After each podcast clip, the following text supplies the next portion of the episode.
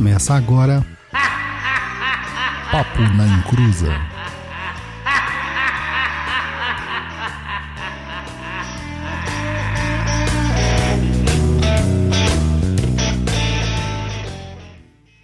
Começou! Aqui é Douglas Rainho e um povo sem memória é um povo fadado a repetir os mesmos erros. Fala, meu povo, boa noite, tudo bem? Estamos de volta aí a segunda semana seguida, né? Semana passada tivemos um episódio, hoje mais um de Papo na Encruza. Hoje o episódio de número 162, com o tema de ancestralidade nossa de cada dia. E é isso, mais um programinha indo para a conta. Bora é que bora. Let's bora. E antes de mais nada, recadinhos do japonês.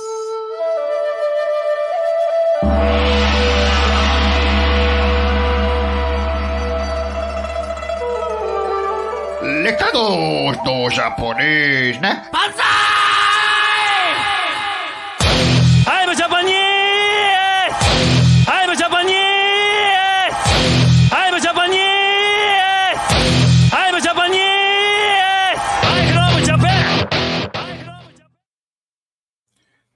Fala, meu povo, Saravá, tudo bem? Ótima sexta-feira aí, ótimo começo de mês para todo mundo, né? Hoje, primeiro de março.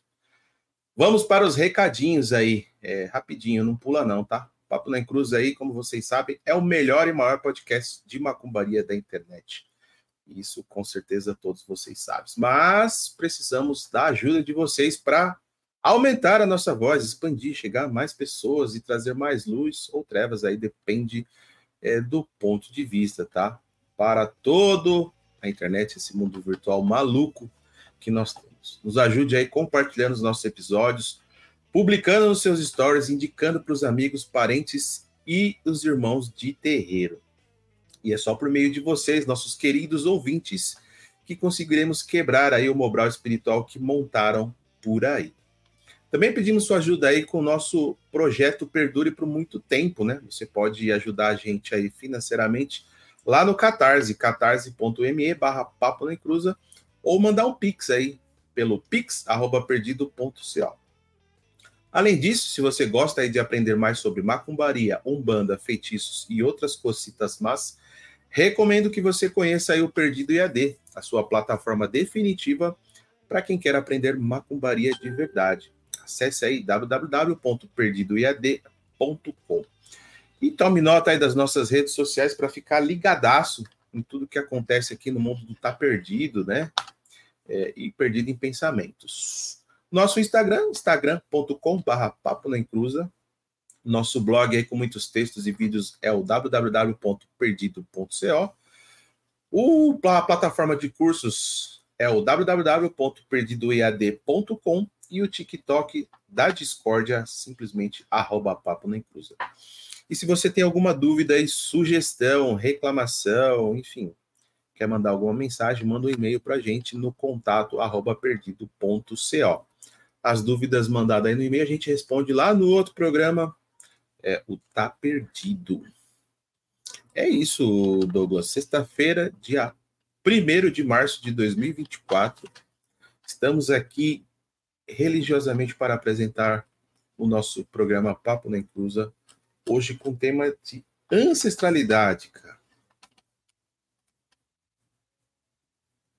Você não estou te ouvindo, você está mutado. Eu estou vendo umas coisas aqui Hum, no, no Instagram hum. que às vezes me, eh, me deixa assim em dúvida da inteligência do ser humano. Mas vamos que vamos, né? Vamos que vamos. Let's bora, let's bora. O pessoal é, é muito limitado, brother. Muito limitado. Enfim, vamos lá, né? Vamos lá, porque hoje tem, tem que falar de macumbaria. Vou arrumar minha câmera. Uh, uh, acho que assim tá bom. É isso aí. Japonês, hoje tem um dos episódios, acho que mais aguardados aí do- de todo o povo. Não estava na pauta, eu não ia fazer esse episódio agora, mas o que acontece? Eu tenho percebido o quanto isso está afetando as pessoas e o quanto que isso é de desconhecimento das pessoas. sabe? Que é a ancestralidade. Então, eu acho que veio no momento certo aqui para a gente botar aqui na pauta para que as pessoas compreendam, né? O que, que é. Mas antes de mais nada, olha só o que a gente tem aqui. Ó. O Vitor Colombo Aueto aguardando ansioso por mais uma aula. Isso aí. Eu nem falei, né? Boa noite pro pessoal. Eu tô sem educação, né? O Exu do Mato mandou Aueto, aí a Tânia Crepaldi mandou boa noite, a Rita mandou Aueto, várias pessoas mandaram Aueto e boa noite. O Eduardo é. mandou aí, Aueto, salve o melhor podcast de macumba do Brasil. Detalhe, do mundo. É, a Gleciana Souza, boa noite, Tata Zilauapanza japonês, o melhor podcast de macumba, na minha opinião. Boa noite a todos, boa noite, Gleciana. A Marina, boa noite, primeira vez que pega ao vivo, seja bem-vinda, Mariana. Não perca os próximos episódios aí, ao vivo, do Papo na Inclusa. Oh, Viviane Reis Rodrigues se tornou um membro aí do nosso canal do YouTube. Seja muito bem-vinda. O Ednei também se tornou um, um membro. Bem-vindo, Ednei. Então vamos lá, né? Vamos falar aqui primeiro, né, sobre a questão da ancestralidade. É... Esse tema, cara, é um tema que eu sempre tratei de uma forma ou outra dentro dos, das nossas mídias, seja nas redes sociais, no podcast. Eu sempre falei da importância de certas raízes, né? É... E que na Kimbanda isso se transforma em algo muito mais importante, né? Na Kimbanda isso é assim extremamente mais é, é, taxativo quando você vai fazer qualquer tipo de trabalho espiritual dentro da Kimbanda. Por exemplo, se você tiver com a sua ancestralidade quebrada, rompida, machucada, ferida, não estiver alimentada, bem provavelmente você não pode entrar na, na Kimbanda. Você precisa trabalhar essa, essa ancestralidade antes de se abrir um caminho para você dentro da Kimbanda, para você ter uma noção de quanto isso é importante, né? Mas, Japa, quando a gente fala de ancestralidade, o que, que, vem na tua cabeça, assim? A primeira coisa que vem na tua cabeça, você como uma pessoa leiga de fora, porque eu quero saber o que, que as pessoas entendem quando a gente fala ah, ancestralidade. Hum, eu penso que são pessoas que antecederam a minha existência, né? Meus avós, bisavós e mais para trás ainda que viveram em algum momento aqui na Terra e, e foram passando as energias, as tradições e tudo para frente. Lógico que alguma coisa se perde, né? Porque nem tudo vai se mantendo, mas imagino que seja isso. É, então, aí que tá, né? Não é só os avós, não é só os pais, né? A ancestralidade é uma coisa muito mais ampla e que às vezes a gente não não dá valor, né? A gente tem que basear nossa ancestralidade no entendimento que o Banto, o povo Banto também baseia a sua ancestralidade e alguns povos indígenas também. Isso também acontecia na Europa e que foi perdido uh, com o, a modernidade, tá? Que é a ideia de família expandida, que é a ideia de clã, que é a ideia que o japonês tem, né? O japonês tem essa ideia de clã, onde a, a, sua família ela é sempre alçada pelo mais velho, pelo ancião, e todos aqueles que vêm abaixo dele estão ali sobre o seu jugo, né? Sobre a sua guarda. Então, a gente já falou aqui várias vezes, né, que o japonês tem um, aquele oratório, né, que é passado para o filho mais velho, assim como todas as posses passam pelo filho mais velho, mas não é que só o filho mais velho vai ter dinheiro, é que está na missão dele de cuidar de toda a família. Não é isso, japonês? Sim, lembrando que é o filho homem. É, homem, né? Muitos homens, é. Enfim, é o filho homem. Então, o exemplo, vamos dizer que o pai lá tem quatro filhos, três mulheres e um homem. As três mulheres são mais velhas, mas é o homem, mesmo que ele seja de idade mais novo, é para o filho homem cuidar. Exatamente. E a gente tem essa ideia também dentro do. Isso aí se chama clãs, ou núcleos expandidos, né? Famílias de núcleos expandidos. Na nossa concepção atual de família, né? É pai, mãe, filhos. Acabou. Nem vovó, né? Não entra nessa concepção de família. Aí são parentes, tá? São os parentes. Mas como família, é o casal que casou e teve filhos. Essa é a ideia. A mulher do seu filho não é sua família. Assim como seu neto também não é sua família. Deu para entender? E aí, quando a pessoa casa, esse filho casa, ele vai criar a família dele. Então você vê que existem rompimentos, existem é, degraus aí que vão, vão causando. Na família do entendimento banto, entendimento mais antigo, né? Existia o ancião da família, que é o mais velho da família, e todos aqueles abaixo deles, os filhos, os netos, as esposas dos filhos, elas eram consideradas, eles eram considerados como família. Os irmãos do ancião eram considerados como família expandida. Ah, e, e por que que não é a mesma coisa nas filhas? Enquanto é, solteiras, é. Mas a partir do momento que ela se casa, ela passa a compor a família do marido.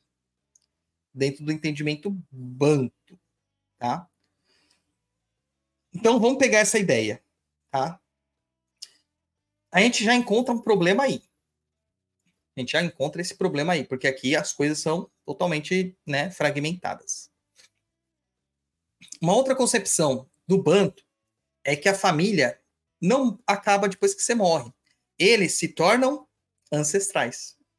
E aqui a gente tem que falar um pouquinho de história. História mitologia, e mitologia, né? Seria a mitologia.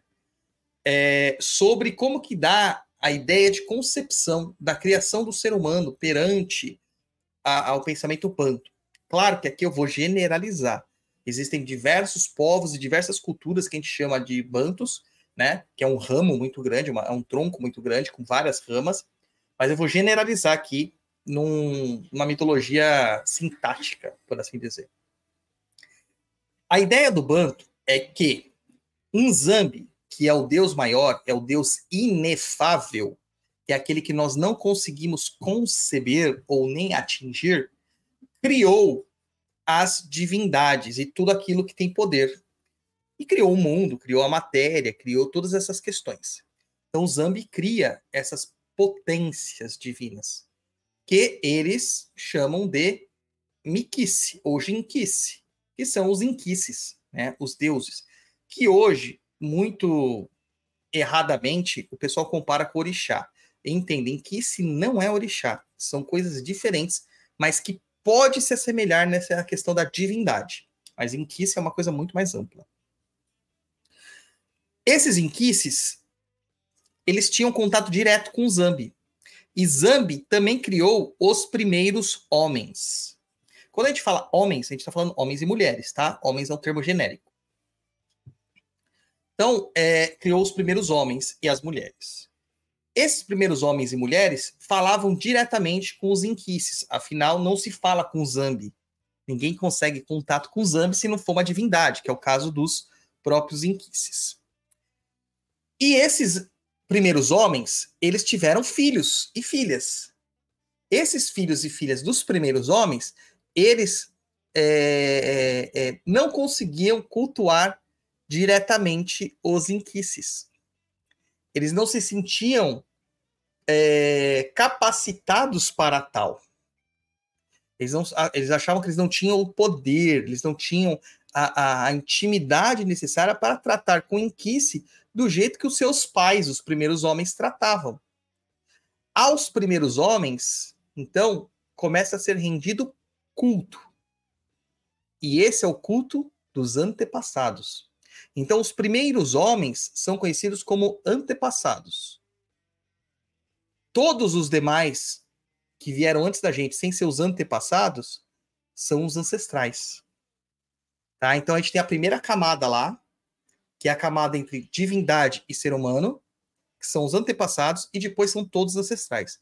Claro que você vai encontrar literaturas que muda esses termos, faz uma troca, um, um, intercambiamento entre a palavra ancestral e antepassado. Aqui eu estou usando assim, que é o jeito que eu sempre escrevo, é o jeito que fica didático para a gente entender. Então, o que acontece? Os ancestrais, né, é, que são os nossos, nossos anteriores, eles começam a render culto aos antepassados, tanto em vida quanto em morte, porque eles só conseguiam falar com os inquices através deles. E aí gera essa questão da linearidade ancestral, que não acaba com a morte, apenas continua. Porque dentro do entendimento banto, tudo que sustenta o universo é baseado no enguso, no moio, no axé. O Yorubá chama de axé, que é a energia vital perene que existe em todo o universo, que é a própria emanação de Zambi. E tudo tem enguso, em menor ou maior grau. E isso, inclusive, de, é, determina se você está saudável, se você está doente. Se você está bem ou se você não está. Se você está próspero ou se você não está. Tudo é um quantitativo energético baseado no enguso. E aí, o que, que nós temos aí nesse, nesse segmento? Quando uma pessoa vai envelhecendo, a estrutura energética dele tem é, que o Tiriri ele fala que separa em quatro, né? Essa estrutura energética. Uma dessas partes ela não é renovável e ela se perde, tá? Ela se perde. E nessa questão de se perder, a matéria não se sustenta. E ela, a matéria perece, mas a alma não. A alma não perece. E você se torna também um ancestral, que também tem que ter, tem que ter sido, tem que continuar sendo alimentado perante as divindades. E por isso que a gente faz oferendas, a gente dá é, comidas, a gente acende velas, a gente faz rezas, a gente faz lembranças, a gente faz cânticos para relembrar essa ancestralidade e alimentá-la. Japa, o que que lembra isso, cara? Você assistiu um filme chamado, acho que é Viva, a Vida é uma Festa, alguma coisa assim? Não, não lembro desse filme. Pô, um filme da Disney, mano. Você tinha que ter assistido, Japa. É um filme incrível, cara. Tinha que ter assistido. Tinha que ter assistido. É, isso lembra muito o culto de mortos dos mexicanos. Eles vão lá no cemitério, dormem dentro do, não, não os que vão lá no cemitério, aqueles que ele fazem as festas dos mortos, tem uma festividade muito grande, que seria mais próximo da nossa época aqui, que nós fazemos também os nossos finados. E tem várias culturas no mundo, tem culturas, por exemplo, que desenterram seus mortos, vestem eles, limpam eles, penteiam cabelos, colocam perucas, pintam as unhas e põem na mesa para comer e fica lá semanas. Depois enterra de novo. Que loucura. Tá? Meu Deus. Então, cara, é um muito importante esse culto aos ancestrais. Claro que você não vai colocar seu, seu, o cadáver do seu pai ou da sua mãe na sua mesa, gente.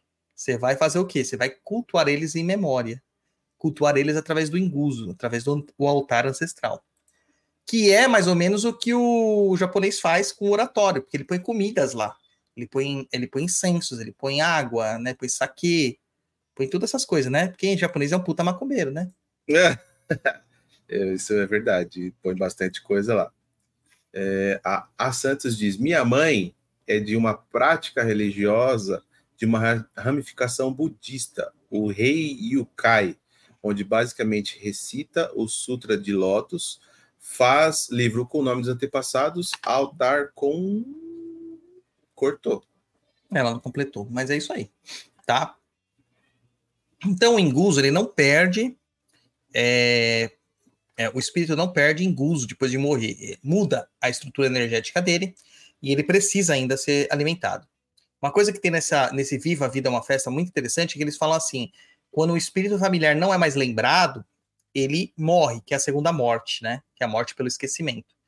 E isso é verdade, tá? Acontece isso mesmo. Mas não que o espírito vai deixar de existir, mas ele entra no processo de coma e ele não consegue mais se nutrir.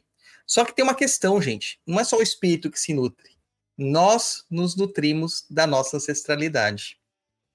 Então, as raízes, as raízes da nossa existência se baseiam naqueles que estão enterrados sob os nossos pés. É, eu sempre uso, né, nos oráculos, uma analogia da seguinte forma: nós podemos ter na vida os caminhos mais abertos. A gente pode estar numa autobahn. Autobahn, para quem não sabe, japonês. Autobahn são umas pistas é, de umas estradas na, na, Alemanha, principalmente, né? Que não tem limite de velocidade. Você pode andar lá qualquer velocidade. E é uma estrada assim maravilhosamente perfeita. perfeita. É. Tá?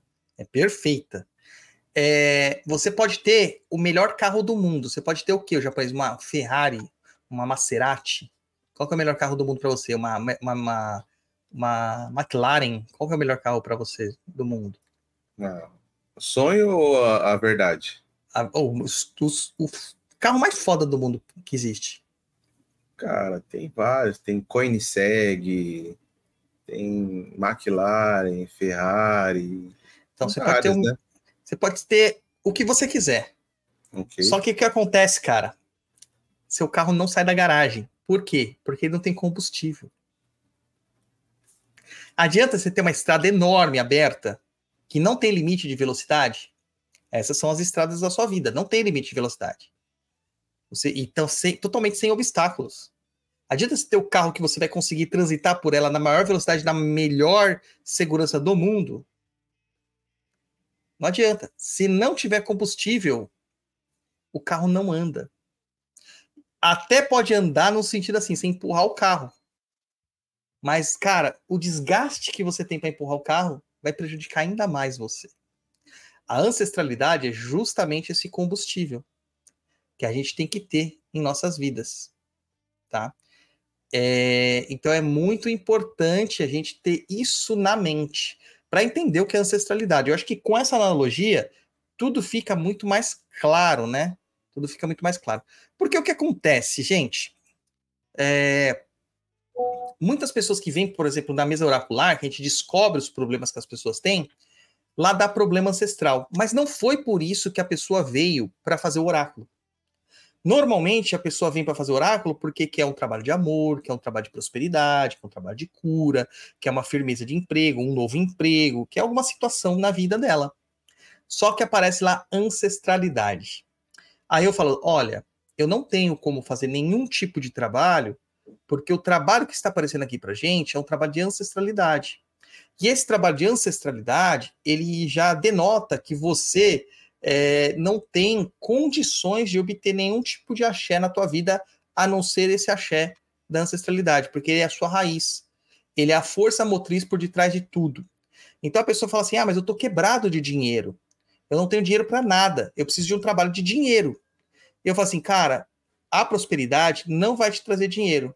Mas sem esse trabalho de prosperidade, você também não vai conseguir fazer um trabalho para ter dinheiro. Então, quando a, a gente tem aqueles sintomas de que as coisas estão indo duas, dois passos para frente, três para trás, ou aquela sensação de estagnação na vida, normalmente isso é problema de ancestralidade, tá? Normalmente, tá? Lei.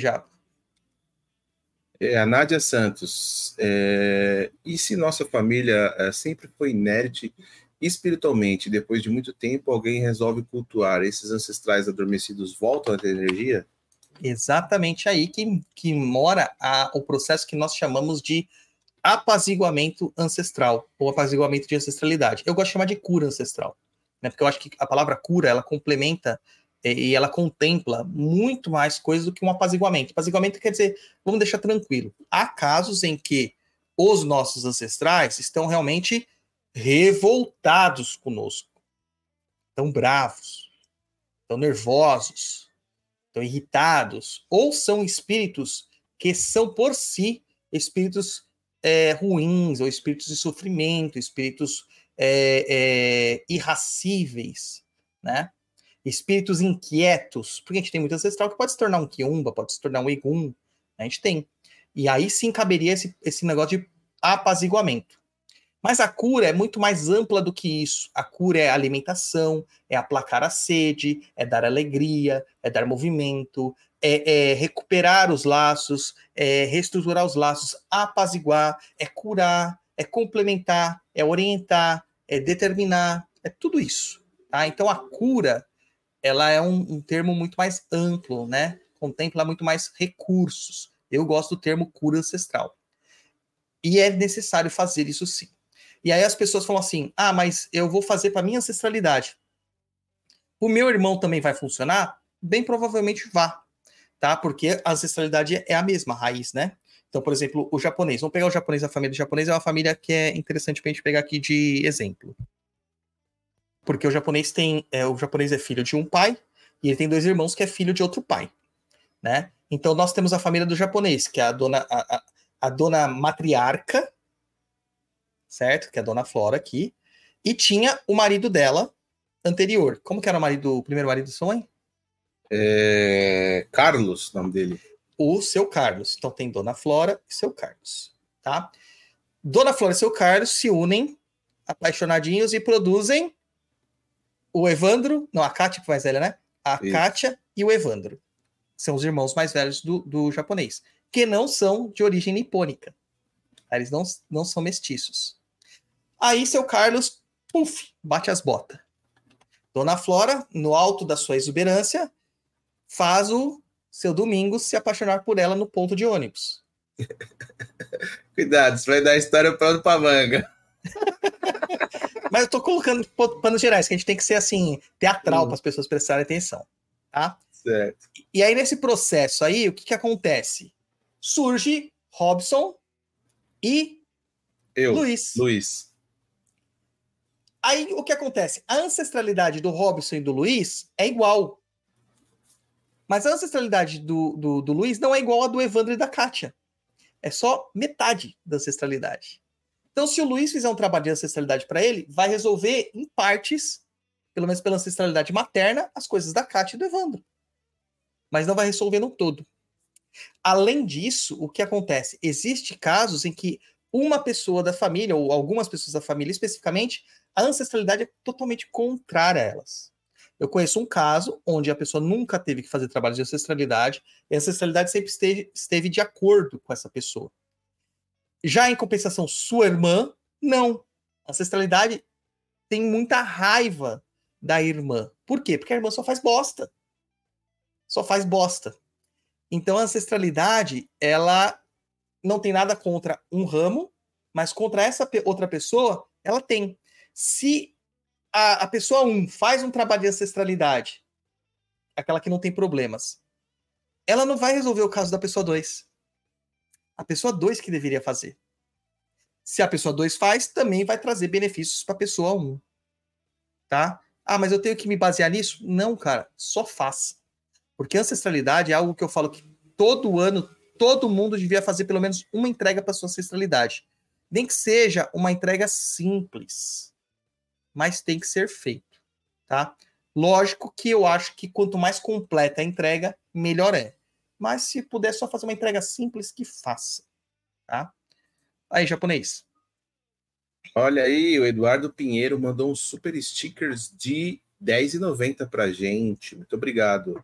E o Undua. Nossa, complicado falar isso aqui. Um do Wakalu. Mandou vintão. Muito obrigado aos dois aí. O Undakalu e o Eduardo. Muito obrigado. Ó, tem uma pessoa aqui que falou que tá vendo a gente pela primeira vez, ó. O Fred Vanhoc, finalmente conseguindo assistir ao vivo pela primeira vez. Muito bem-vindo, Fred. Não perca aí os próximos, se puder, lógico. É, e aí nós temos uma questão aqui sobre ancestralidade também assim, gente. A ancestralidade, ela não é só de ramo familiar sanguíneo, tá? A ancestralidade, ela pode acontecer de outras formas. Então, você vai ter ancestralidade sanguínea, mas você também vai ter um tipo de ancestralidade que a gente chama de ancestralidade adquirida, que ela pode ser adquirida por diversos tipos de causas, tá? Por exemplo, você é, entrou numa egrégora espiritual, um templo, no qual você foi iniciado, você adquiriu a ancestralidade espiritual daquela casa. Existem espíritos que você teve contato quando você estava no plano espiritual e que talvez esses espíritos, pela ligação que eles tinham com você, eles também geraram ancestralidade com você. Tá? Se você se casa, você adquire ancestralidade por meio do casamento. Principalmente se você tiver filhos. Tá? Talvez que se não tiver, a ancestralidade seja momentânea e depois isso se dissolva. Porque nada está escrito em pedra, as coisas são muito dinâmicas, mas se você tiver filhos, não adianta, para sempre a ancestralidade da sua ex-esposa ou do seu ex-marido está ligada a você.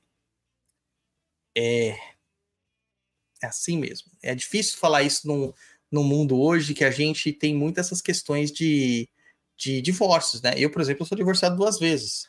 Né? Com a minha primeira esposa não tive filhos, com a segunda eu tive. E aí? Ah, não tem jeito. A ancestralidade dela está sempre ligada à minha. Por meio do meu filho. Gerou isso. É, o meu filho se nutre da minha ancestralidade e da ancestralidade da minha ex-esposa. É...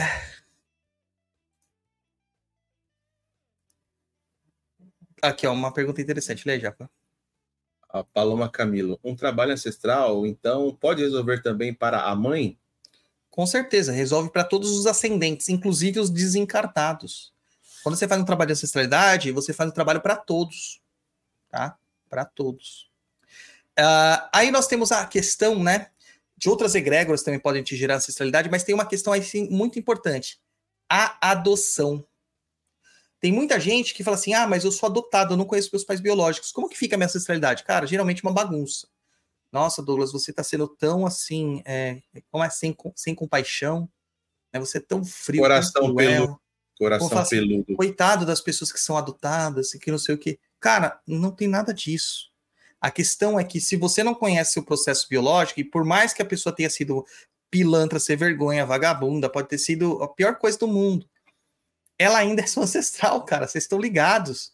Independente de qualquer coisa, tem a ligação tá? E precisa ser trabalhado. Aí eu não conheço os meus ancestrais por causa que eu sou adotado. Como que eu resolvo?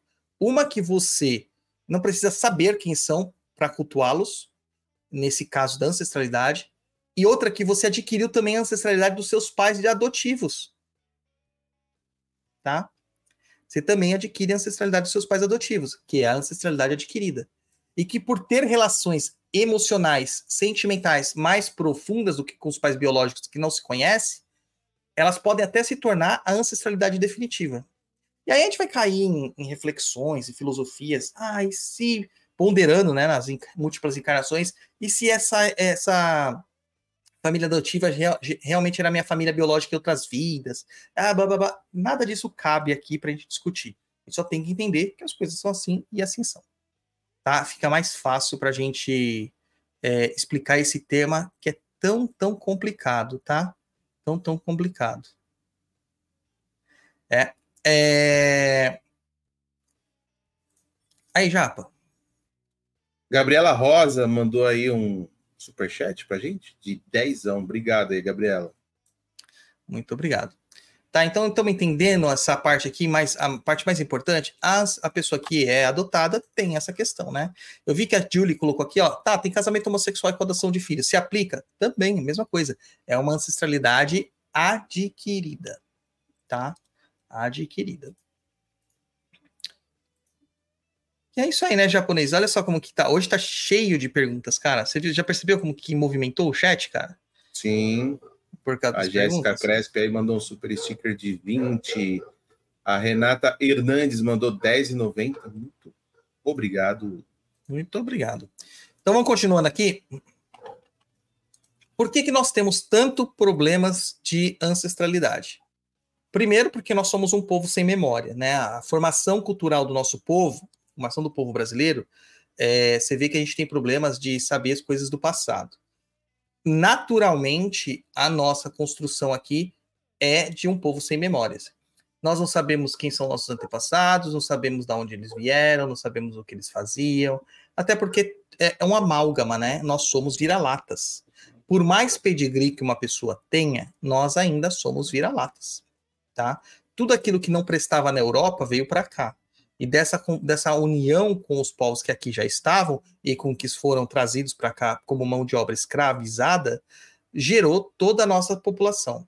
Alguns por meio da violência, alguns por meio da, da, da necessidade, outros por, por vontades e amores, tá? Mas entendam, tudo isso é ancestralidade. Nós sabemos que dentro do nosso processo histórico colonizador, muitos indígenas e muitos africanos foram violentados e geraram filhos, certo? Criaturas que seriam é, é, vistas pela sociedade da época como, como não humanos, talvez, né? não, não civilizados, né? Alguns sendo criados é, é, juntamente aos seus pais e outros simplesmente sendo entregue a outros locais, cara. Então, imagina você, japonês, dono de uma fazenda, né? Vamos supor que você fosse um, um desses pessoas assim do passado você é dono de uma fazenda, você teve um, um, filho com uma mulher que você escravizava, mas você não quer criar essa criança porque você não entende que ela é sua filha, mesmo que ele tenha saído aí do seu do seu meninão. O que, que você faz? Você manda ele para ser escravo em outra fazenda. Você acha que isso não vai gerar problema de ancestralidade? Vai gerar. Com certeza. Vai gerar revolta, vai gerar transtorno. Você não sabe quem é seu pai, você não sabe quem é sua mãe, você tem dificuldade de estar próximo. Isso já vai causar uma merda, né? Já dá essas questões. Outra questão, nós não temos mais respeitos pelos mais velhos. Acabou o respeito pelos mais velhos. E dentro de um contexto ritualístico, quando a gente fala sobre mais velhos, nós estamos falando também dos sacerdotes. Eu tenho 43 anos. Se eu tiver um filho de santo de 60 anos, ele ainda assim tem que me respeitar, porque lá naquele contexto, o ancião sou eu. Tá? O ancião sou eu. E isso já vem lá das ideias dos povos bantos. Não era o a, é, nitidamente só o mais velho, tá? Era o mais velho, assim, vamos supor que tinha o mais velho lá, que era o pai. Né? Vamos supor, é, vamos pegar a estrutura familiar do japonês. Como que era o nome do seu avô? Qual deles? Do seu Domingos, do parte do seu Domingos. Maka Genka. Então, o seu Maka era o grande chefão da, da, da turma, tá? Seu Maka tinha irmãos, certo? certo? Quem era o irmão mais velho do seu Maka, ao lado do seu Maka? Aí você não sei te falar. Né? Essa parte dos irmãos lá. Tá, do, o seu Maquinha. Era seu muito... Maquinha. Uh. Tá? Daí, seu Maca teve filhos. Quem é o irmão, o filho mais velho do seu Maca? É o tio Luiz. É o tio Luiz. Entendeu? Porque não sou eu, era meu tio, é. tio Luiz. Então, quando o seu Maca morreu, não passou pro Maquinha, passa pro tio Luiz. Exatamente. E o Maquinha tem que responder pro tio Luiz. Sim. Porque hoje o tio Luiz é o ancestral é o... da família, é o ancião Sim. da família. Só que aí eu vejo que tem uma ruptura e um ponto errado. Pode contar. Por exemplo, aí o tio Luiz morreu. E aí as coisas que eram da família, né, de todos os irmãos, foram para o filho do tio Luiz e não para a divisão do da família dos outros irmãos. Você acha que tá certo isso? É, é. Sim, acho. Tá, tá certo? Acho que tá errado. Sim, tenho tá? certeza que tá errado. Mas tá seria errado. Uma, uma deturpação do tipo, ah, o filho mais velho é, tomar conta? Sim, pode tomar conta para os outros. Para todos, irmãos, essa é a ideia. Todos. É, essa é a ideia. Eu acho, eu acho, que essa é a ideia. Mas, ah, não, passa para o filho mais velho, é dele. Ó. É, então, mas aí é problema da pessoa, porque normalmente é assim que acontece. Tá? Eu acho que aí é uma questão da pessoa que não soube fazer as coisas e, e se perdeu aí na memória, porque no povo banto é isso que acontece. Até as pessoas mais velhas né? Elas têm que responder para o ancião, mas o ancião cuida de todos. Entendeu? É assim que dá. Então, num contexto religioso, eu sou o ancião da minha, da minha terreira. Então, todos têm que me, me respeitar, mesmo que tenha uma pessoa lá de 90 anos. Tá? Por exemplo, minha mãe, se ela entrar como filha de santo para mim no terreiro, ela tem que entender que eu sou o ancião da, da, da casa. E ela tem que respeitar a mim e responder a mim. É, lá dentro do terreiro pode ser assim, mas a hora que sair a chibata rola, né? É, sim, mas tem que saber é. separar. Mas como o terreiro ele, ele, ele mimetiza uma comunidade, normalmente essa, essa, essa ideologia tem que passar para fora também. Então, por exemplo, se eu, eu olhar, a gente tem que saber que tem vários clãs. Hoje, se eu olho para um ancestral, um, um ancião de uma outra casa, eu lhe devo respeito, assim como ele me deve respeito. E os filhos dele me devem respeito, assim como os filhos meus devem respeito a outro ancião. Tá? Respeito. Mas a gente não tem mais isso. O que é muito natural hoje a gente vê a galera desdenhando completamente dos idosos, ou dos mais velhos, ou dos que sabem mais e afins. E você tá ligado que é assim mesmo, né, Japa? Sim. Ó, mais um super sticker para nós aí, ó. Débora Marques, cincão. Débora Marques, cincão. Muito obrigado. Tá. É... Então, a gente tem essa questão aí também do povo sem memória, das, das falta de respeito para os mais velhos, que é uma, uma coisa muito triste para a gente no Brasil, porque o brasileiro é um povo mal educado, tá? Não saber as suas, suas raízes, não saber quem são, os ancestrais, o povo que foi é, escravizado, os africanos escravizados, não fazem a ideia de onde eles surgiram e quem são seus ancestrais? Não fazem ideia. A gente pode ter casos de ancestrais revoltados, como eu já citei, porque eram espíritos ruins, ou espíritos que estão em sofrimento, ou espíritos que não gostam da sua, da sua ponderação das coisas da sua vida, tá? Não gosta. E quando a gente fala que não gosta, não é assim. Eu já ouvi, teve um caso assim que a pessoa falou assim: ah, meus ancestrais não gostam de mim porque eu sou homossexual. Cara, não tem nada a ver uma coisa com a outra, porque o espírito tá cagando pra sua sexualidade, tá? A questão, talvez, é que você não assumiu os compromissos que ele julgava serem necessários para você, tá? Essa é a ideia, tá bom?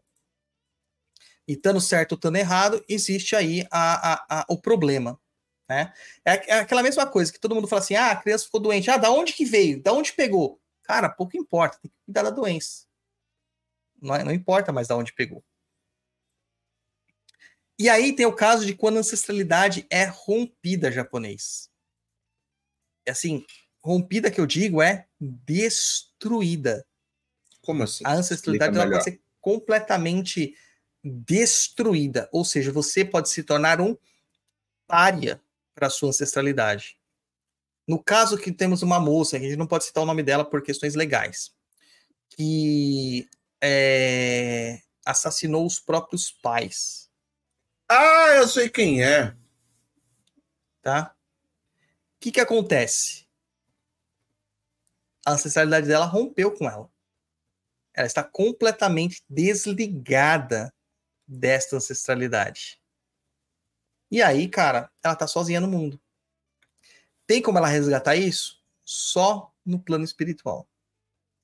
Tá? Isso tem certas coisas que só se resolvem com a morte. Se não for algo tão agressivo quanto que essa moça fez, talvez dê para resolver no nosso plano ainda aqui. Mas são trabalhos específicos, trabalhos mais complexos, trabalhos mais profundos, tá? Que são necessários. Uma pergunta. Se for quem eu estou pensando, é, que eu acho que é, na história diz que ela não, enfim, ela não fez o ato, né? Foram outras pessoas, mas amando dela. Nesse caso também recai essa. Sim, porque ela foi a mandante. Não precisa você executar o problema, o processo. Desde que você já pensou nisso, ferrou. Uhum. Entendeu? Ferrou. Ela arquitetou o plano e facilitou para isso, tá? Entendi. E assim, gente, as, muitas pessoas falam assim: ah, mas é só que em banda trata de ancestralidade? Não. Não. Eu já falava sobre isso há muito tempo, de outras formas, é, que na Kimbanda se torna muito mais taxativo, tá? Mas é que ninguém ouvia, né? Porque a galera estava muito mais preocupada lá com as estolas douradas, né? Com as mandalas coloridas, e acabavam não ouvindo.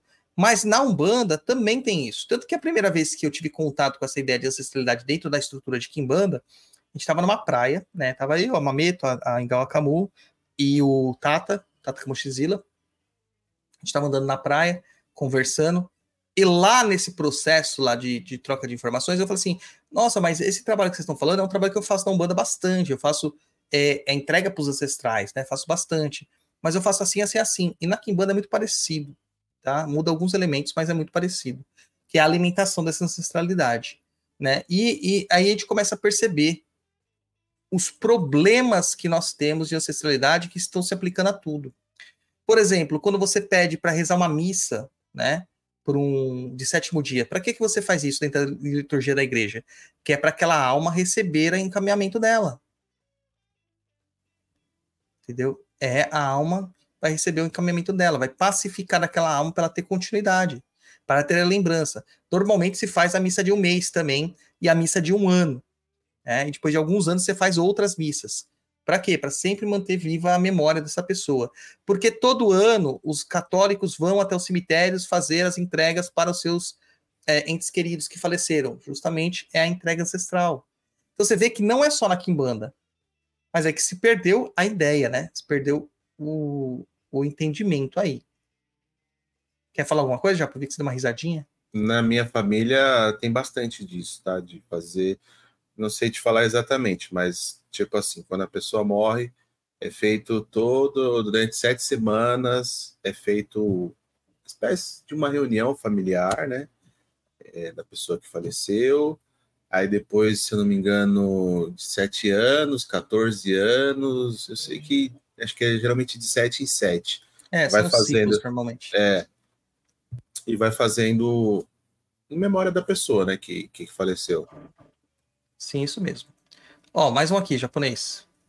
O Gabriel Michiura mandou 10,90 dos Super Stickers. Obrigado aí, Gabriel. O, o, o Japa, tem um cara aqui que falou que para você que o nosso podcast não é o melhor, cara. É, Porque não concorda com você, ó. Não concorda com o japonês. respeito ele. Isso aí. Tranquilo. Ele não é obrigado a enfim, concordar com a minha opinião. Mas respeito ele. É isso aí. Inclusive, né, o podcast que ele citou podia me chamar de novo para ir lá. E toda vez que eu vou lá, acontecem coisas muito interessantes depois da minha vida. Ah, E como que a gente resolve nessas questões ancestrais, cara? Como que a gente resolve? A gente resolve com rituais específicos, com lembranças e com mesa de ancestrais, tá? Ah, o que, que a gente pode fazer a princípio? Quando a gente determina que existe um problema de ancestralidade, nós vamos em busca de curar essa ancestralidade. Primeira coisa que nós perguntamos é se é necessário fazer um trabalho de forma simples ou um trabalho de forma mais completa. Não que o simples não seja completo ali em si, é, é simples no modo de a gente detect, é, é, diferenciar, sabe, qual que é o tipo de trabalho que nós vamos fazer. O completo, ele, dentre todos os elementos que é diferente do simples, tem o uso do egé, que é o uso do sangue, do sacrifício animal, que faz parte da quimbanda, tá? Na Umbanda, normalmente a gente não faz trabalho de ancestralidade com sangue. É uma outra estrutura, que seria todos os trabalhos simples, né? Então a gente poderia falar que é uma entrega de Umbanda, uma entrega de Kimbanda, mas na verdade dá para fazer a entrega simples da Kimbanda também, como a gente faz, tá? A questão é o que? É... Se a entrega está simples, quer dizer que não teve um, um ainda não está tendo uma destruição muito grande, uma necessidade muito grande dessa cura se processar, né? Existem ainda é, arestas para parar, pode ter um ou outro espírito revoltado, pode ter várias questões aí. Mas dá para fazer de uma maneira simples, que o custo também vai ser um pouco mais baixo. Quando é de maneira completa, é preciso, sim, fazer o sacrifício, uma coisa mais adequada. E esses trabalhos geralmente são feitos em cruzeiros de almas, seja do templo que se faz ou do cemitério. Depende da, da natureza, né? Depende da natureza que você está.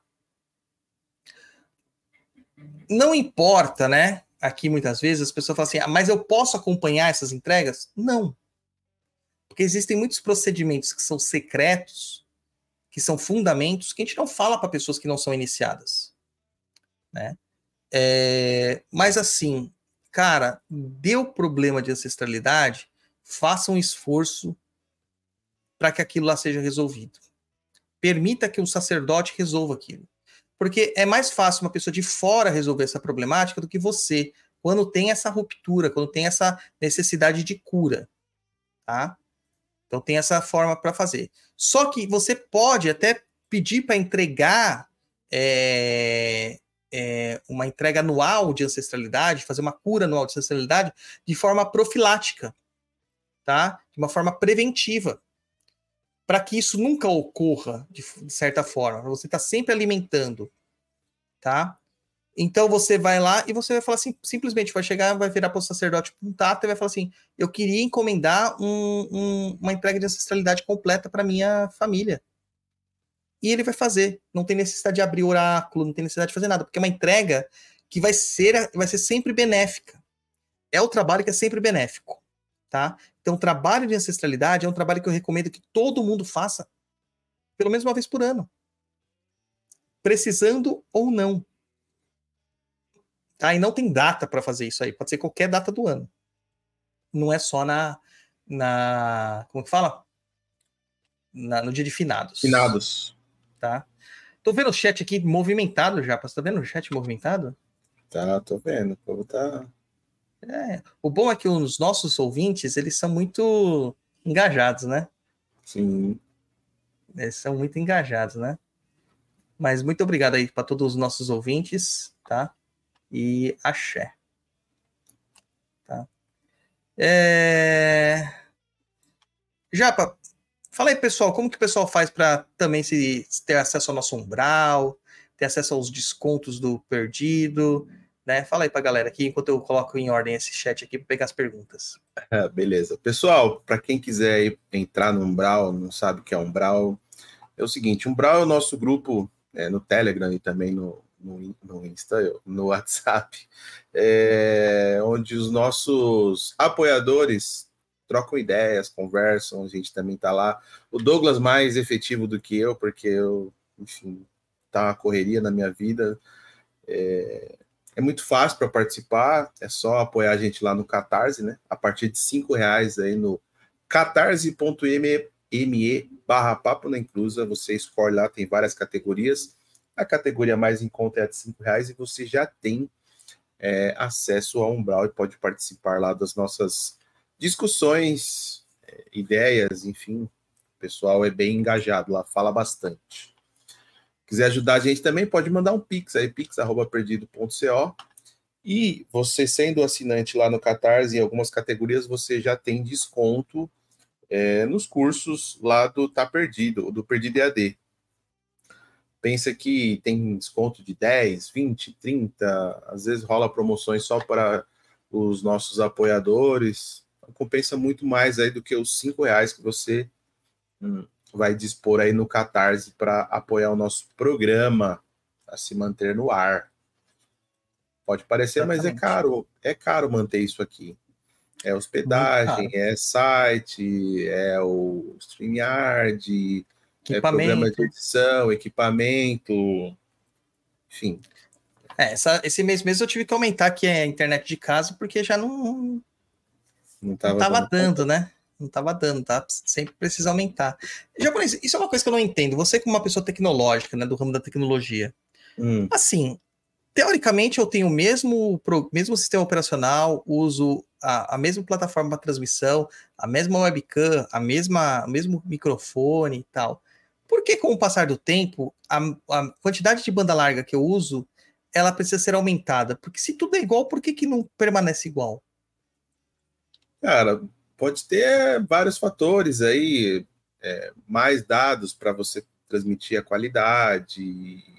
É, de repente aí o nosso sistema do StreamYard aumentou a, a demanda né, de, de banda para poder transmitir, enfim. Cada vez mais os programas estão mais pesados, eles dependem mais de banda, né?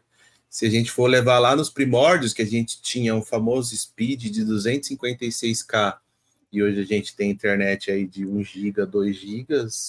Já, eu nunca contas. tive speed de 256k. Quando lançou, já fui pro de 512, cara. Caramba, você era rei, hein, mano? 512, Jesus é... amado. Nossa! Hoje, hoje até o celular é, rodando no, no 4G, no 5G, é muito mais rápido do que aquilo que a gente tinha. Exatamente, ó. Lê aí o, o superchat da Paula Bossi. Paula Bossi, boa noite. Dizem que não devemos acender velas em casa para familiares mortos. E quando a ideia é oferendar ancestralidade como um todo, tem problema? Então, a gente tem que tomar cuidados, né, com a gente acender velas, porque não é só acender a vela e deixar lá. É, existe propósito para fazer isso, né? Existe como fazer isso. Então a gente precisa ter um certo, certos cuidados para fazer isso, tá? Eu vou ensinar aqui para vocês, no Senta que lá vem a Macumba, fazer um altar para ancestralidade, tá? É... Aí a gente vai falar sobre isso, tá bom? E, e, essa é uma das outras coisas, né? A gente pode ter aqui, é, fazer esse altar da ancestralidade, que algumas pessoas chamam de mesa de ancestrais, tá? A gente pode entregar uma oferenda no cemitério, sabendo o que está fazendo, sabendo entrar e sair do cemitério. Normalmente a gente faz isso no dia dos finados, mas a gente pode fazer isso durante o ano inteiro. E às vezes aparece isso na mesa de jogo, que a pessoa tem que ir lá até o cemitério entregar uma flor, cara, uma flor no Cruzeiro das Almas. E pode ser em qualquer cemitério, não precisa ser no que a sua família está enterrada. Se você puder ir onde a sua família está enterrada e deixar lá flores e tal, cuidar de lá, melhor ainda. Eu tenho uma coisa, desde muito cedo, acho que por causa da mediunidade, né? Que eu tenho uma dificuldade muito grande em entrar dentro de um processo de, de, de cemitério o tempo todo. É, então eu não gosto de visitar o cemitério, não sei quando eu tenho que fazer trabalhos, porque eu ouço muitos espíritos. Né? Isso me perturbava muito antigamente.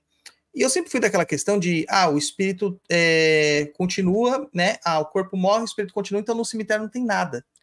Só que, cara, eu mudei um pouco dessa opinião com o passar do tempo, né? Por causa da Umbanda, principalmente, não só da Kimbanda, mas por causa da Umbanda, tá? É... E aí, cara, é...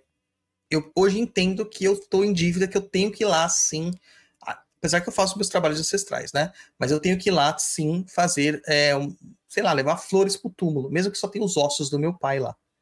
Entendeu? Eu acho que eu deveria fazer isso. Então, assim, acho que todo mundo poderia fazer isso. Ah, não tem como ir lá no cemitério porque é muito longe. Vai num qualquer cemitério, Cruzeiro de Almas, em oferenda lá. De vez em quando, eu simplesmente vou lá no Cruzeiro de Almas do templo, ponho flores lá, ponho um prato de acaçar e tá bom. Tá? Então a gente pode fazer isso. Nem que seja acender uma vela branca, ou colocar um copo de água Tá maravilhoso. E agora também tem um outro caso, que aí já é para as pessoas que é, não querem fazer isso através da macumba. Porque nem sempre o trabalho de ancestralidade, dependendo da pessoa, vai resolver é, quando for direcionado a uma pessoa. Tá? Vamos supor que a pessoa é muito católica. Cara, o trabalho de ancestralidade vai ajudar a sua ancestralidade como um todo. Mas além dele, é recomendado encomendar uma missa para a pessoa. É, ah, mas é católico, por que, que você que em banda não tá falando para fazer a, a, missa católica? Não é errado? Cara, não é competição de religião. Cada pessoa tem a sua. Entendeu? Se tiver que ir pro evangélico, você vá. Se tiver que fazer um, uma oração budista, tem que fazer. Shintoísta, tem que fazer. Tá? Além da ancestralidade que vai ser é, trabalhada. Tá? Teve caso que, eu, que saiu o problema de ancestralidade, deu que não podia fazer o, a entrega enquanto não fosse rezada uma missa de sétimo dia, é, que não gera sétimo dia, gera anos, né? Acho que 10 anos, para aquela pessoa. Tá? Então, às vezes a gente tem que ir em busca de outras, outra, outros segmentos também para resolver essas questões. Tá? Hoje, como o programa está muito dinâmico já, eu vou dar uma encurtada na pauta, porque tem muita coisa que a gente ia falar na pauta que está nas perguntas. Então seria importante a gente ir para as perguntas para a galera se sentir uh, feliz. Você quer que eu faça quais perguntas primeiro? Deixa eu ver aqui. Vamos na da, da pauta, né? Que foi o pessoal que colocou lá no, no Instagram. Depois a gente já pega aqui as da. que fica, tá tudo anotado aqui no favorito. Vamos lá. Pergunta da Luciane Ferreira. É, qual a relação de cuidar da ancestralidade com o culto às almas? Enumere, por favor, semelhanças e diferenças, se houverem. Muito obrigado. Eu gosto dessas questões de enumere, né? É, como é? é justifique é, sua resposta. É. Assim, ancestralidade é todos aqueles que são seus ancestrais. Culto às almas nem sempre é um culto de ancestral. Você pode fazer um culto às almas para um preto velho, um caboclo, que não precisa ser seu ancestral. Entendeu? Comendo soufflé japonês, essas horas, mano. Que sacanagem, com a fome que eu tô. É, e tô de preceito, que amanhã tem gira. Então, o culto às almas nem sempre é as almas dos seus ancestrais, pode ser as almas como um todo. A Umbanda é um culto às almas, a Kimbanda é um culto às almas, Egungun é um culto às almas, né? É, Catimbó é um culto às almas. Candomblé não é culto às almas, tá? Candomblé é culto à divindade, tá bom? Então, tem essas questões aí. É isso aí. Próximo japonês. Próxima da Jéssica. Primeiro, lembro de uma vez nos stories, o senhor disse que quem trabalha com entidades do Cruzeiro tem cobrança maior com ancestralidade.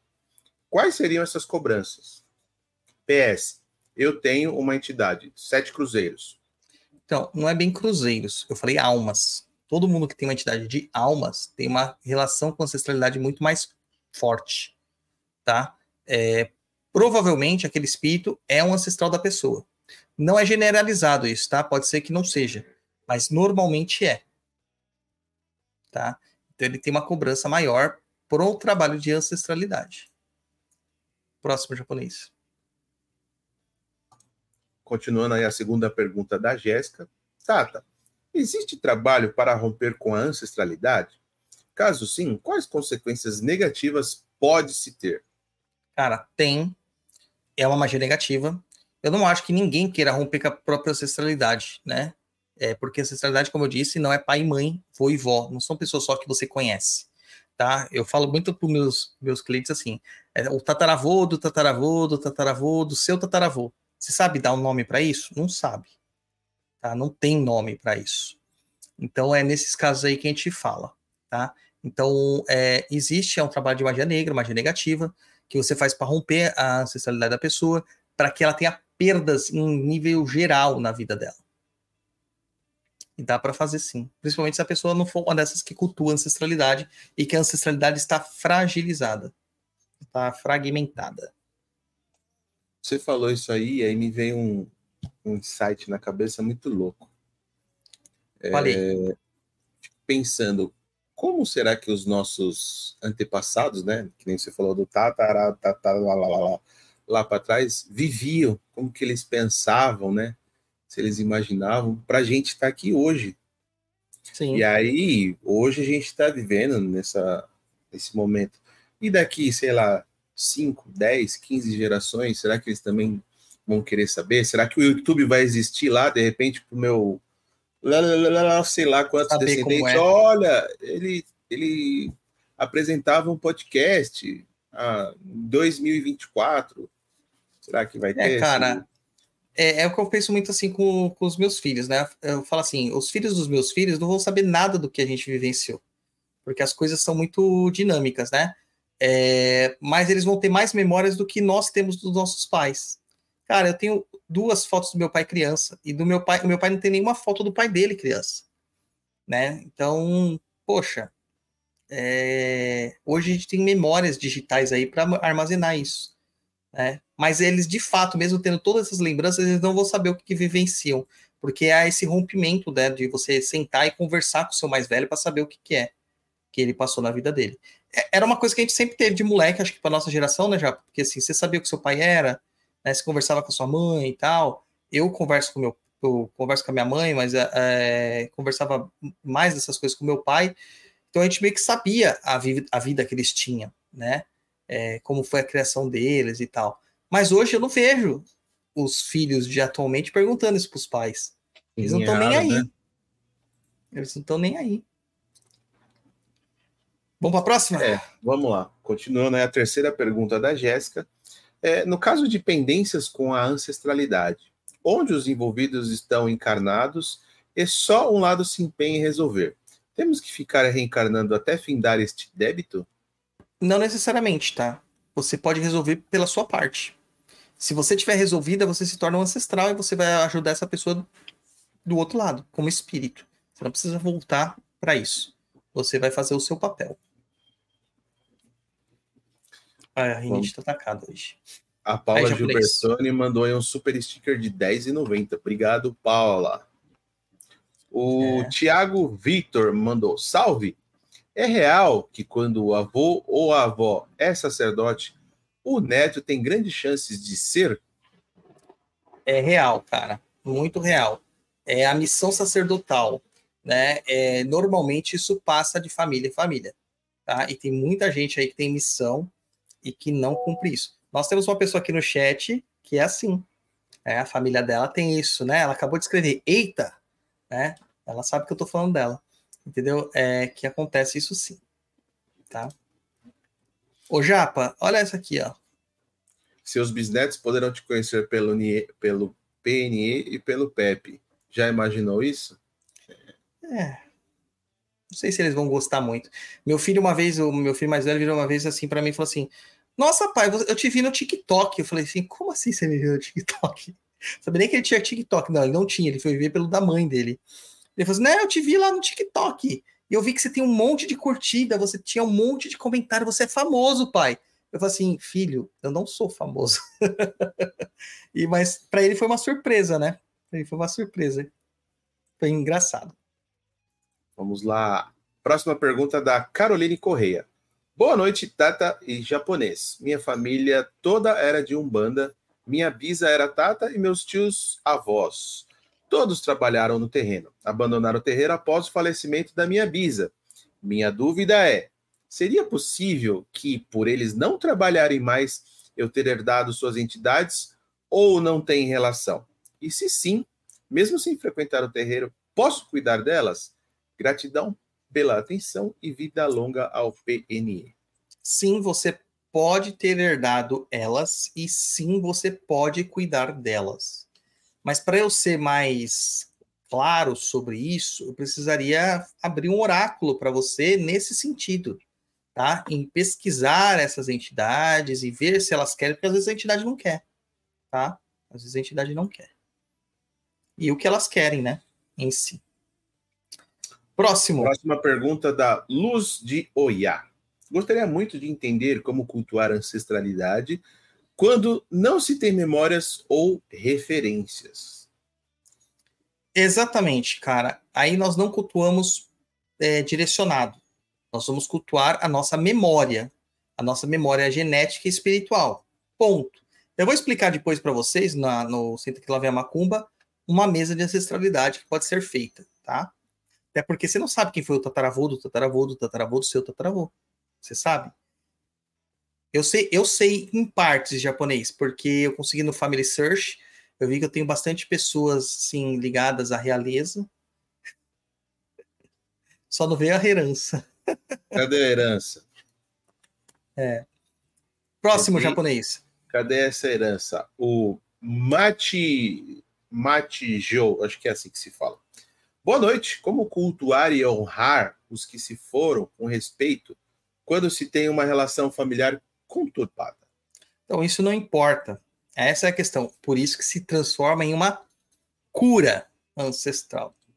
Tá? Nós temos problemas. Todos nós temos problemas. Meu pai tinha problemas com o pai dele. Eu tinha problemas com meu pai. A partir do momento que se torna espiritual, não adianta mais. Não tem como resolver mais aqui, ó, tete a tete, pessoalmente. O que, que você faz isso? Você vai resolver na macumba, dando ao seu ancestral aquilo que ele precisa. Próxima aí do Djalma CNS. O senhor diz que Exu tutelar é ancestral, mas e os Exus que são encantados? Como que são ancestrais nossos? Lembra que eu falei que você tem um ramo da espiritualidade que você pode adquirir espiritualmente mesmo? Assim. Às vezes a sua família ela nasce é, pelo culto a um ancestral encantado. Então vamos supor que o, o, o quadrisavô do japonês, né, o tataravô do, do tataravô do japonês, ele tinha um culto a uma divindade específica da natureza, Curupira.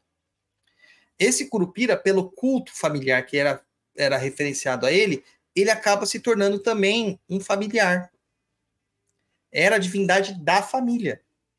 Isso a gente vê muito com os romanos, que os romanos cultuam o, alguns deuses que se chamam de lares. Os lares são os seus antepassados que se divinizaram. Né? Então você vai cultuar dessa forma. Tá? O, um encantado que era cultuado acaba se transformando em parte do seu, do seu, do seu cerne familiar, né? E você também é, acaba rendendo cultos a ele. Próxima pergunta do Eduardo Iga. Problemas de ancestralidade atrapalham nossa relação e desenvolvimento com os nossos guias espirituais? Muito. Cara, sem ancestralidade, nada funciona. Nada funciona. Tá? É muito complicado, cara. Muito complicado. É... Diga. Me mandaram aqui o um negócio no chat aqui, japonês. Eu vou passar para você ler. Enquanto isso, eu vou encher minha garrafinha de água e já volto. Que vou, que te passar, vou te passar no seu WhatsApp. É, a Georgia me mandou, falou assim, tá, tamo com eu não tô acompanhando o podcast, mas lembrei de ter recebido de alguém, achei bem interessante. Tô te mandando aí no seu zips, zips, zips, zips, zips. Aqui eu tenho chegou. 30 WhatsApp ligado. Não chegou ainda. Eu já mandei aí. Eu já eita, volto. Eita, nós, isso é bem grande, hein?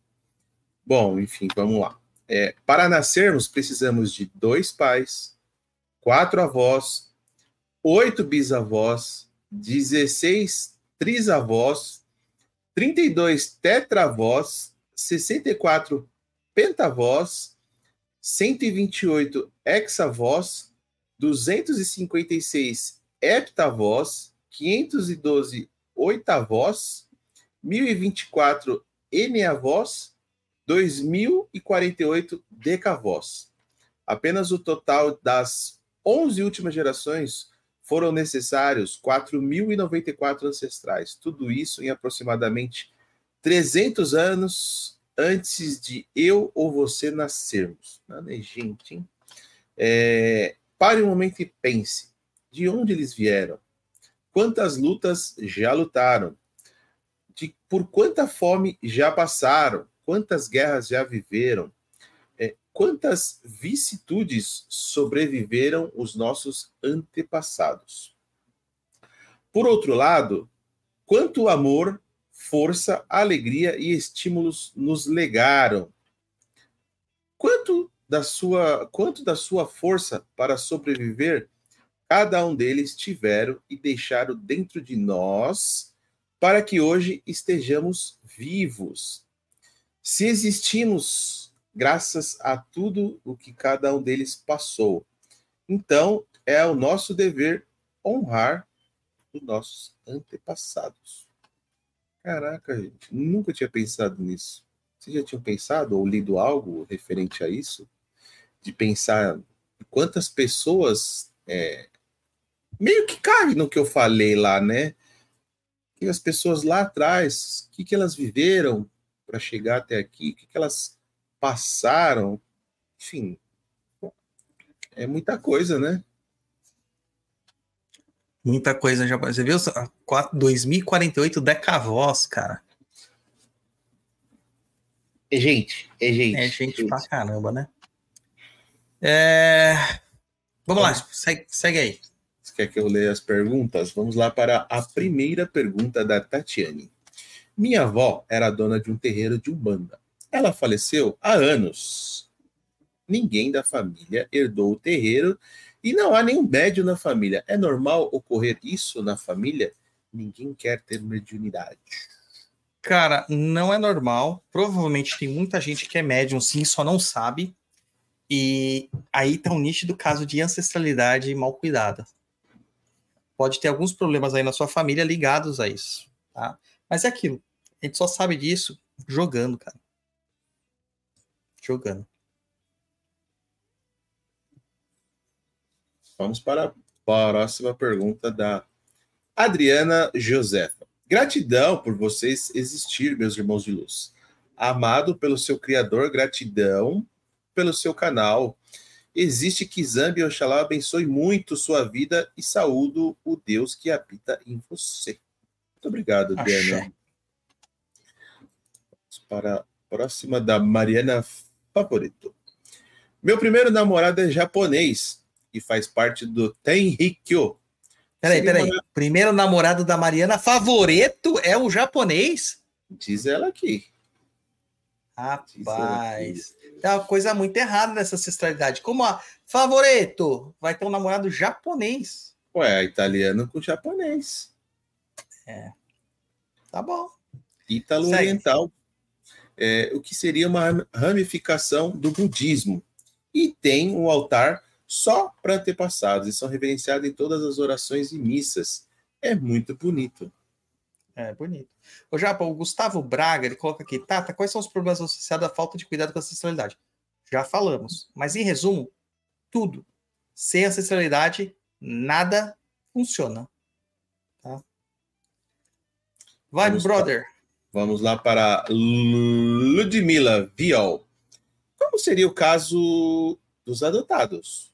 Conheço a parte materna da minha família biológica, mas não sei quase nada pelo fato da minha avó ter morrido muito nova. Falamos também durante o programa, né? Sim, falamos também. Tá? Mesma coisa. Já estou te mandando outra pergunta que me mandaram aqui no, no WhatsApp. Pessoa que não está conseguindo mandar.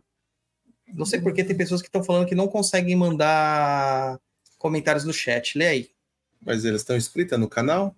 Porque tem que estar tá inscrito é, né? no canal. Tem que estar inscrito depois dá um reload, né? Isso. Então se inscrevam no canal, por favor. É, você quer que eu faça agora essa aqui? Ou... Sim, faz agora. Pra já pra o perder a linha. Bebeto Darós.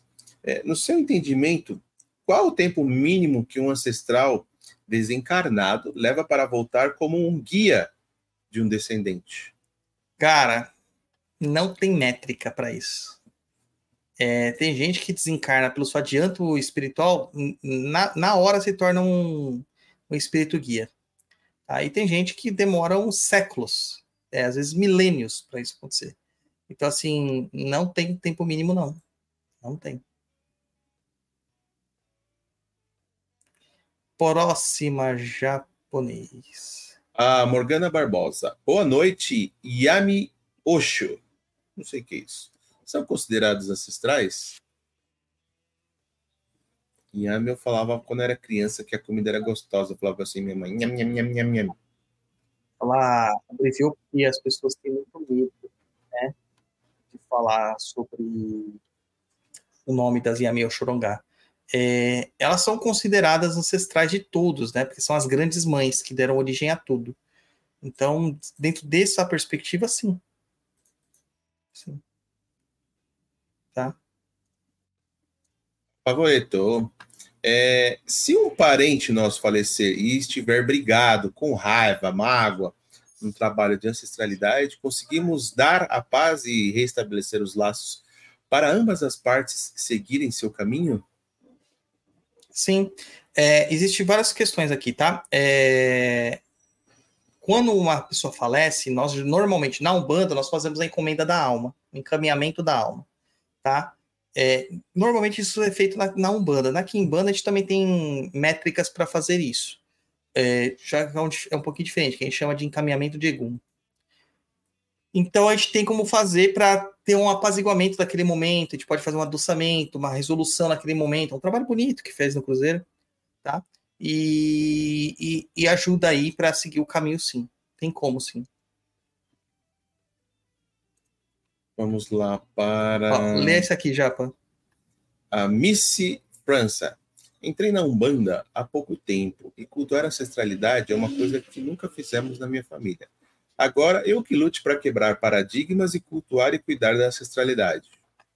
Pois é, mas a gente tem que começar de algum lugar, né? A Hanna aí também, ó. Ana Costa, nossa, é tanta pergunta que eu queria fazer, mas agora não consigo transcrever. É. Vamos lá. Vamos lá para a próxima pergunta da Nádia Santos. O senhor pode exemplificar uma entrega completa? Dois hambúrgueres. Cara, assim, não dá para exemplificar porque nem sempre é, são os mesmos elementos, tá?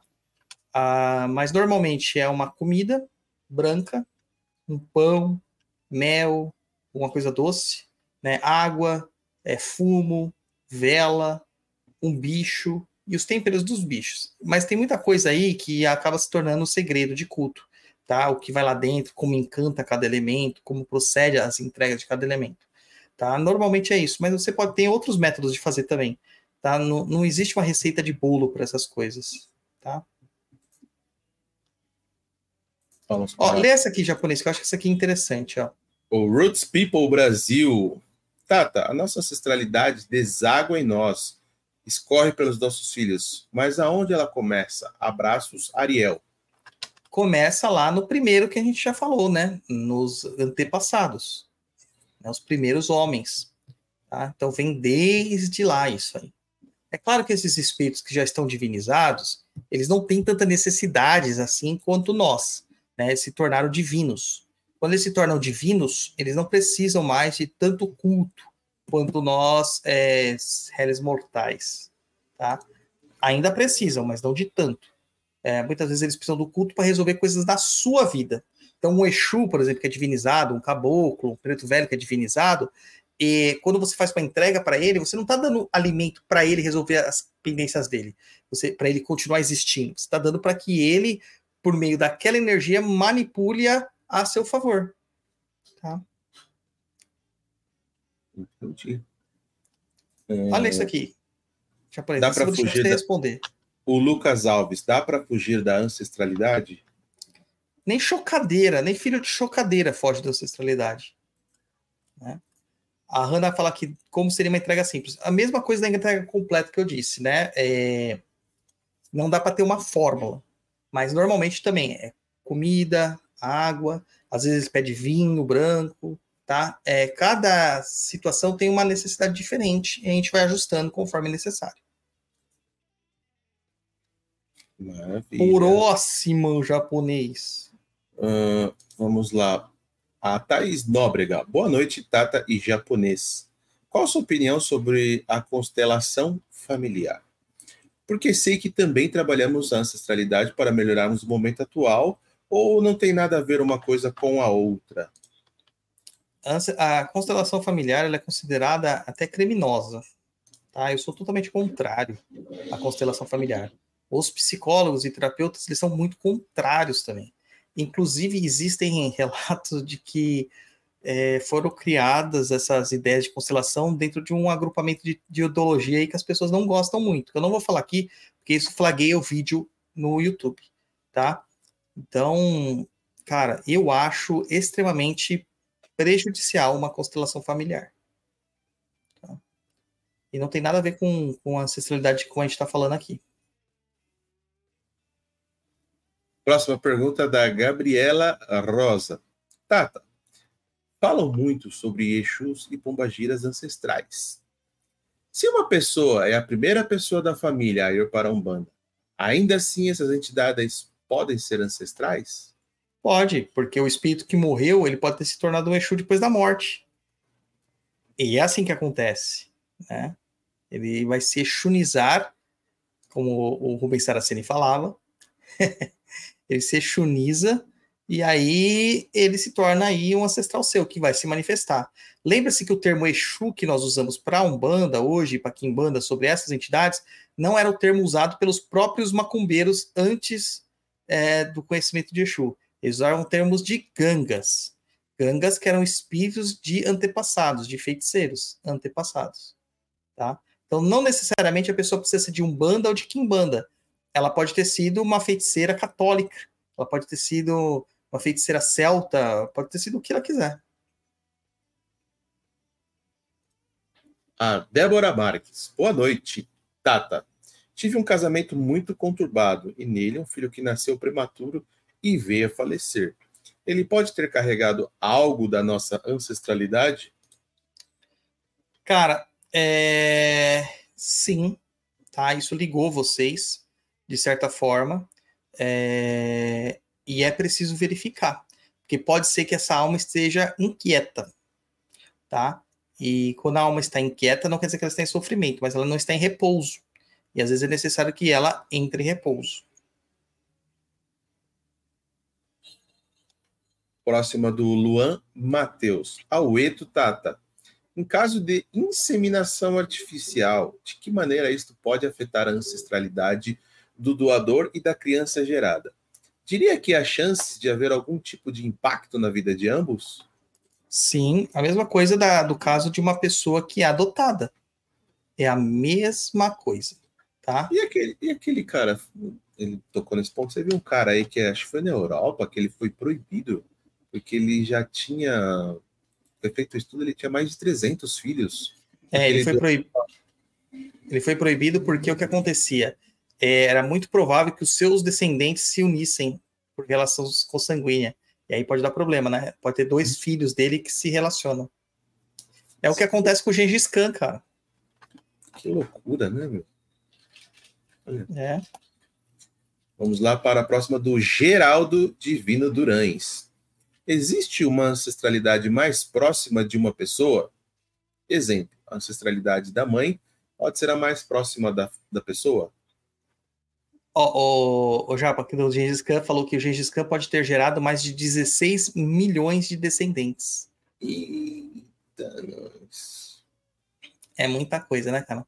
Bom, enfim, é, pode você ser mais próximo da ancestralidade de um lado para o outro, sim, mas normalmente os dois vão impactar você da mesma forma, tá? É que como a gente fala que cada balança tem o seu peso, né? Pode ser que o peso do lado da tua mãe seja mais leve, o jugo seja mais leve, e o peso do lado do seu pai seja mais complicado, que é o meu caso, no caso, né? É, eu, a família do meu pai é uma família que tem muitas coisas a serem resolvidas. A família da minha mãe sempre foi uma família muito mais unida, tem coisas para serem resolvidas, mas é uma família nuclear que a gente fala, né? Que ela, ela se forma em torno de um núcleo. Esse núcleo era a minha avó. É, quando ela faleceu, a família meio que se desprendeu, mas existia essa questão da família nuclear. A família do meu pai era uma família fragmentada, cada um por si, entendeu? Então, é muito mais fácil eu ter relações com a família da minha mãe, entender a ancestralidade da família da minha mãe, que do meu pai. Mas a maior parte das coisas que eu tinha para resolver é do lado do meu pai. Entendi. Explica muita coisa. É, o Eduardo Iga, Aueto, Tata e japonês. Nem todo trabalho de ancestralidade necessariamente seria um apaziguamento. Então, pensei que era apenas um tipo de trabalho que era feito. Não, não, não é não. Existem vários tipos de trabalho de ancestralidade. A gente coloca tudo no termo guarda-chuva, né? Cobra, a, a, gente cobra o mesmo valor, a gente meio que monta da mesma forma, né? Às vezes os elementos são iguais, tá? Um pão é um pão, às vezes é um pão que a gente tem que entregar. Mas a forma do encantamento, a, a, o que você professa no encantamento, o tempero que você dá naquele, naquele processo é diferente. A nada é só o que os olhos veem. Próxima pergunta da Tatiane. Se tivermos em nossa ancestralidade alguém que praticou a Inquisição, no caso, teria que fazer um trabalho de ancestralidade para apaziguar isso? Ô, Tatiane, você teve alguém que foi ruim na sua vida? Já pensou? Você pode ter o gene do Hitler, você pode ter o gene do Gengis Khan, você pode ter o gene do, do Napoleão, você pode ter o gene de um monte de gente ruim. E, cara, você teve. Tá? Inclusive, você deve ter sido muito ruim em alguma existência. Eu, eu, eu dou 100% de certeza nisso para você, se a gente analisar a questão da reencarnação. Tá? Não só você, todos nós então, cara, não pesa nisso de uma coisa aqui e uma coisa ali. É, muito bem possivelmente há necessidade de apaziguar sim. Mas quem garante que esse espírito já não se apaziguou por conta própria? Que ele já não fez a, as pazes com as suas, os seus erros e já tocou a vida em frente, já não reencarnou, já não teve outros, outras é, experiências e afins. Entendeu? Loucura.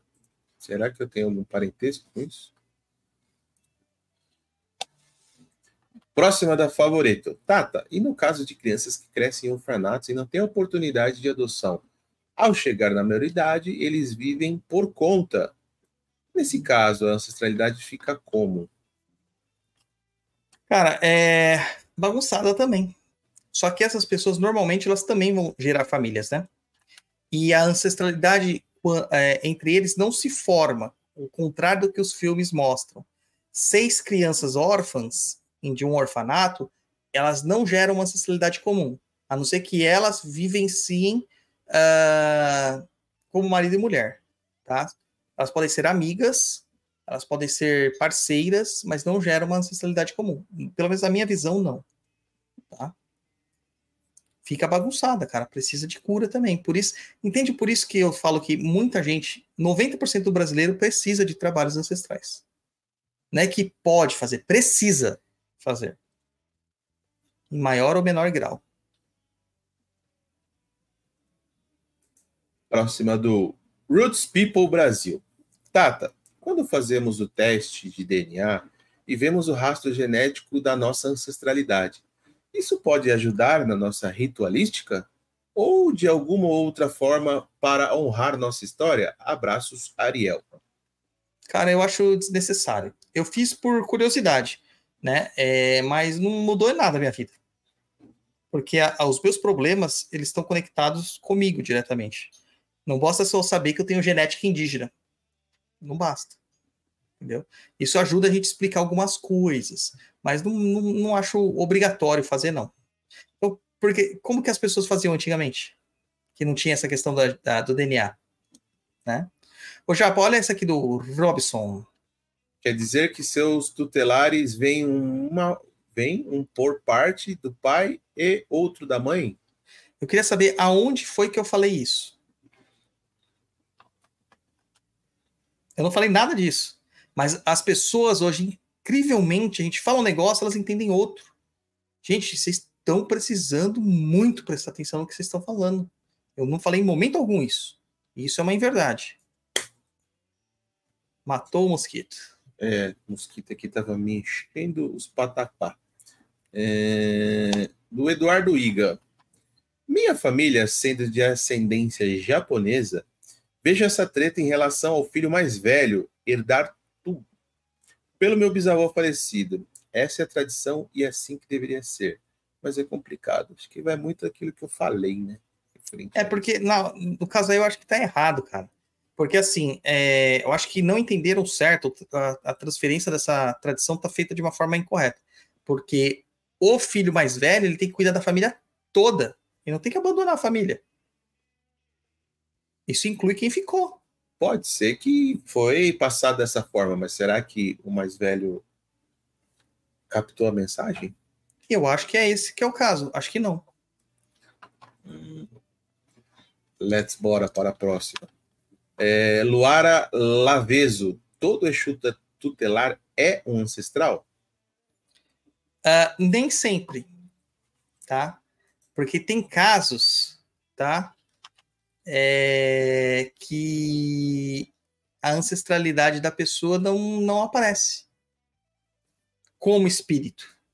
Às vezes a pessoa não tem Exu. E a gente tem que buscar um Exu para ocupar esse espaço. E quando acontece isso, é claro que não vai ser, né? Um espírito ancestral dela. Próxima pergunta do Eduardo Pinheiro. Tata, levando em consideração a dívida ancestral, pode ser que você tenha que se iniciar na Quimbanda para quitar essa dívida e libertar e trazer sua plena força a esse ancestral? Cara, eu disse que não se inicia na Kimbanda se você tiver problema ancestral. Tá? Então você precisa trabalhar isso antes de adentrar a Kimbanda. Algumas pessoas podem se batizar nesse sentido. E aí o tratamento dela acontece dentro do batismo. Próxima, Próxima do pergunta da Marcela Abreu. Quando você sabe que o antepassado seu está perdido no umbral e não faz nada, quais as consequências? Ele é assinante do nosso. Não, ele está perdido Cara, é assim, se você não faz nada, né? é, Na verdade, não teria uma resposta muito padrão, porque assim, depende muito. Né? Depende muito. Normalmente a gente cura todos aqueles que estão antes, mas por que, que ele não quer? Será que ele não quer ser curado? Será que já foi feito alguma coisa para ele e ele que não quer dar seguimento na vida dele? Às vezes é isso, cara. Às vezes é isso. Então, sim, se você fez o que você podia especificamente para essa pessoa, ok, tá? Mas se você não fez, pode ser que seja necessário fazer alguma coisa. Agora, se a pessoa vai, vai pegar isso e vai resolver a vida dela, é outros 500. Né? É outros 500. Hum, próxima pergunta do Rodrigo Menezes. Pelo que estou observando e o que já é, ouvi falar, o que chamam de constelação familiar tem muito desse viés com o trabalho de ancestralidade, né? Não tem, cara.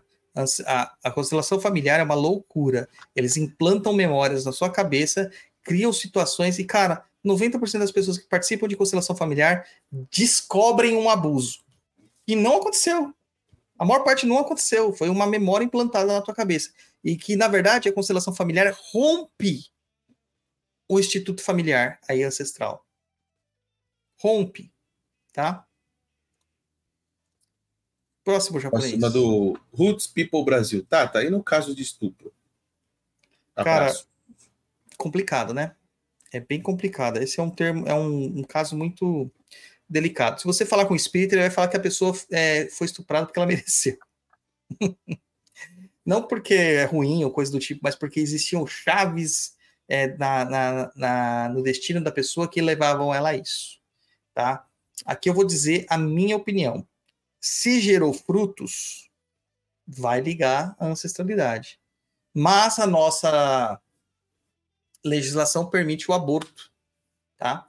Então, o que, que eu recomendo? A pessoa em si vai precisar de ajuda, claro, apoio psicológico, apoio social, apoio médico, familiar, um monte de coisa, e espiritual.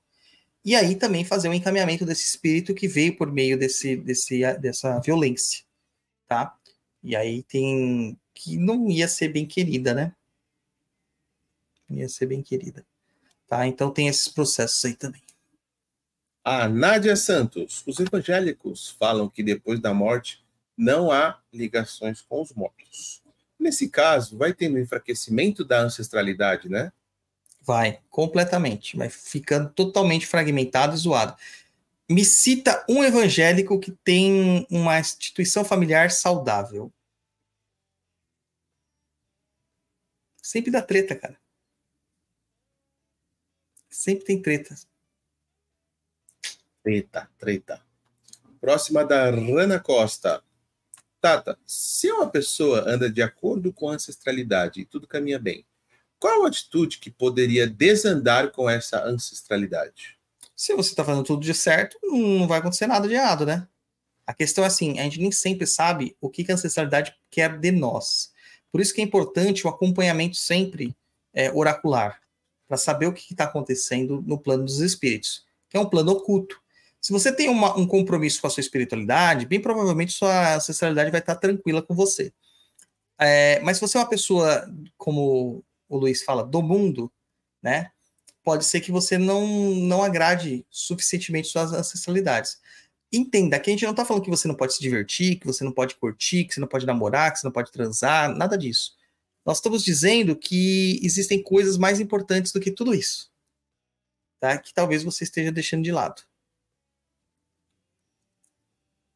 Vamos para a próxima pergunta. Do Roots People Brasil. Tata Aueto. No caso de estupro, ah, já falamos já, né? Sim, sim. É... A Tatiane. Autismo também é um problema de ancestralidade? Tem como apaziguar com trabalhos espirituais ancestrais?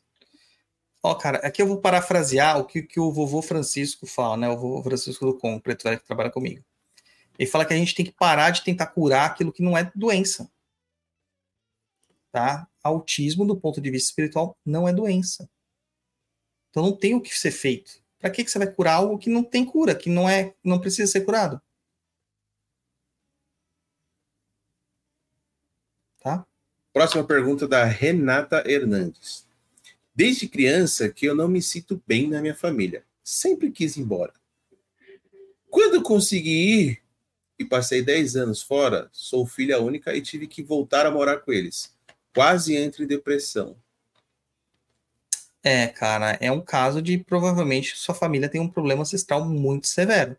A gente precisaria verificar oracularmente o que está rolando e tentar trazer pacificação para essa relação, tá? É, já tive casos em que a pessoa não suportava morar na casa dela com a família dela e depois do trabalho de ancestralidade as coisas se resolveram de uma forma mágica. Todo mundo ficou bem com todo mundo. Tá? Então a gente precisa. Aí, no caso, é uma necessidade de procurar realmente um trabalho individualizado para ver o que está rolando. Próxima pergunta também é, ah, é complemento da Renata Hernandes aí. Eu tenho muita dificuldade de morar com minha família. Hum... Isso aqui também a gente já respondeu ela, né? No meio do programa, né? Sim. Vamos para a Renata Hernandes. Lembro que o Tata já falou que é muito bom fazer um bolo e oferecer a ancestralidade. Bolo do quê? Bolo de laranja? Bolo de cenoura? Não, cara, você pode oferecer bolo, qualquer bolo. Bolo de laranja, bolo de cenoura, bolo de fubá, bolo de chocolate. Você pode oferecer qualquer coisa. Nossa, um bolo a, de cenoura. A questão é oferecer comida, né? Eu comeria agora um bolo de cenoura eu tenho um aqui, na, aqui me esperando, bem fofinho, com, cal, com ganache de chocolate. Tá aqui, na, tá aqui na, na cozinha, aqui, me esperando para acabar o programa, eu vou lá. Que safadeza, hein, Douglas? Que safadeza. Mano, você comeu soufflé na minha frente. Nunca faça isso com um gordo, cara. Nunca coma na frente do gordo. Ainda mais quando o gordo tá com fome. Que safadeza. O Roots People Brasil fala. Outra, Tata, polêmica essa. Em caso de amarração, Mano, bloqueia o Ariel, cara. O Ariel, o Ariel só tá fazendo pergunta polêmica. Bloqueia ele. em caso de amarração, a ancestralidade de alguém não pode se opor a isso? E caso o filho venha dessa situação, como fica? Abraços, Ariel. Cara, vocês têm que entender o seguinte: amarração não é negativo, gente. Não é ruim. Eu gravei um vídeo falando sobre magias de amor lá no, no, no YouTube do Cova de Tiriri.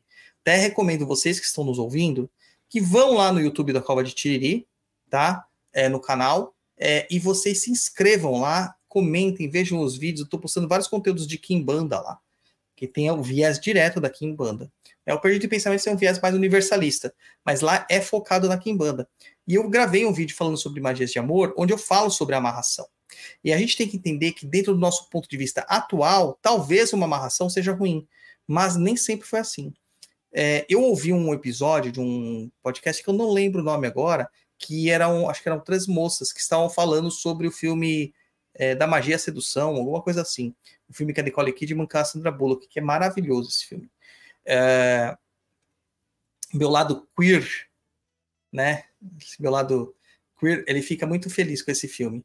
Uh, e lá tem uma situação, né, que elas sobrevivem de amarrações, essas feiticeiras, tá? Elas sobrevivem de amarrações. E uma das meninas levantou a hipótese, né, porque ela falou com uma pombogira, a pombogira explica uma coisa para ela que é totalmente viável perante o que você pode pensar. Casamento por amor é uma coisa muito moderna. Amor, na verdade, essa instituição amor entre duas pessoas, é uma coisa que só, existe, só começou a existir com o romantismo do final do século XVIII, no século XIX. Tá? É, antes, os casamentos eram por conveniência. Então, o seu pai e a sua mãe conversavam com o pai e a mãe de uma outra pessoa para unir os interesses das duas famílias, e muitas vezes as crianças eram é, comprometidas, né? Desde tenridade, sem se conhecer, isso aí iam se conhecer no dia do casamento. Então, o amor entre essas pessoas surgia depois do casamento. Que é diferente desse amor tesão que a gente tem, esse amor loucura que a gente tem, né? E o que que acontecia? A gente ia, né, é, é, pensando nesse, nesse caso assim, de, de pessoas que casavam é, de uma forma forçada, mas não era forçada porque era o padrão da época, né? Essas pessoas tinham que achar o marido nessas mulheres tinham que achar um marido que era uma pessoa que ia trazer segurança, que ia trazer har harmonia, que ia trazer é, abundância, prosperidade, comida na mesa, etc. E tal. Ela não podia ser abandonada. É, sabendo como a gente tem o pensamento da humanidade, que os homens pulavam a cerca mesmo, e que podiam simplesmente virar as costas, o que, que ia acontecer? Essa mulher ia ficar abandonada à sua própria sorte. E uma mulher que era abandonada pelo marido era muito mal vista. Então, o que, que elas, elas, elas iam atrás das feiticeiras para quê? Para amarrar o marido, para que isso não acontecesse. Então, era uma feitiçaria de prevenção. De prevenção. Então, fortalecia a ancestralidade. Tá? Fortalecia a ancestralidade. Outra do People, do Roots People Brasil. Tata, Macumba é um ato de, é um ato de resgate da ancestralidade do povo brasileiro? Se sim, esse resgate é necessário para entendimento da nossa identidade e valor? O que você acha, Aueto? Cara, eu acho que sim, é o, é o culto mais tradicional de ancestralidade que nós temos. Tá? Eu acho que sim. Tá? É muito importante. Próximo da Rana Costa, Tata, e no caso de um pai que teve filho com mulheres diferentes, essa ancestralidade dos outros filhos também atinge a pessoa? Às vezes não, tá? Às vezes não. É... O que acontece? Que nem o caso do japonês. O caso do japonês é isso, né? É... A ancestralidade da, da, dos irmãos mais velhos dela só vão afetar ele na parte materna e talvez pela convivência entre eles, mas não necessariamente vai afetar como um todo. Aí vamos supor que a ancestralidade paterna de você está bem resolvida e o cara tem problema na ancestralidade materna. Aí a materna não tem nada a ver com você, daí não vai pegar. Tá? Olha o superchat japonês. Membro por um mês. A ancestralidade de outras pessoas pode se revoltar contra outra pessoa? Quais casos isso ocorre? Isso. Isso Prade se perturbar as gerações? Deve ser, pode, né? Se perpe- perpetuar É. por gerações. O Hélio, existem ancestralidades inimigas? Dá para É a mesma coisa. Sim, acontece às vezes de uma ancestralidade não ir com a outra, né? Romeu e Julieta, né? Capuleto e Montecchio, tá? Então pode acontecer sim. E tem pacificação sim. Só que esse é um recurso muito, muito mais avançado, tá? Não é uma coisa que vai aparecer e muitas vezes a gente nem vai revelar isso para a pessoa no jogo, porque a pessoa não vai ter estrutura para entender o que está acontecendo no outro plano.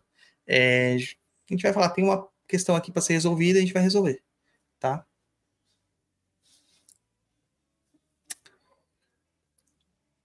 Hum, respondido.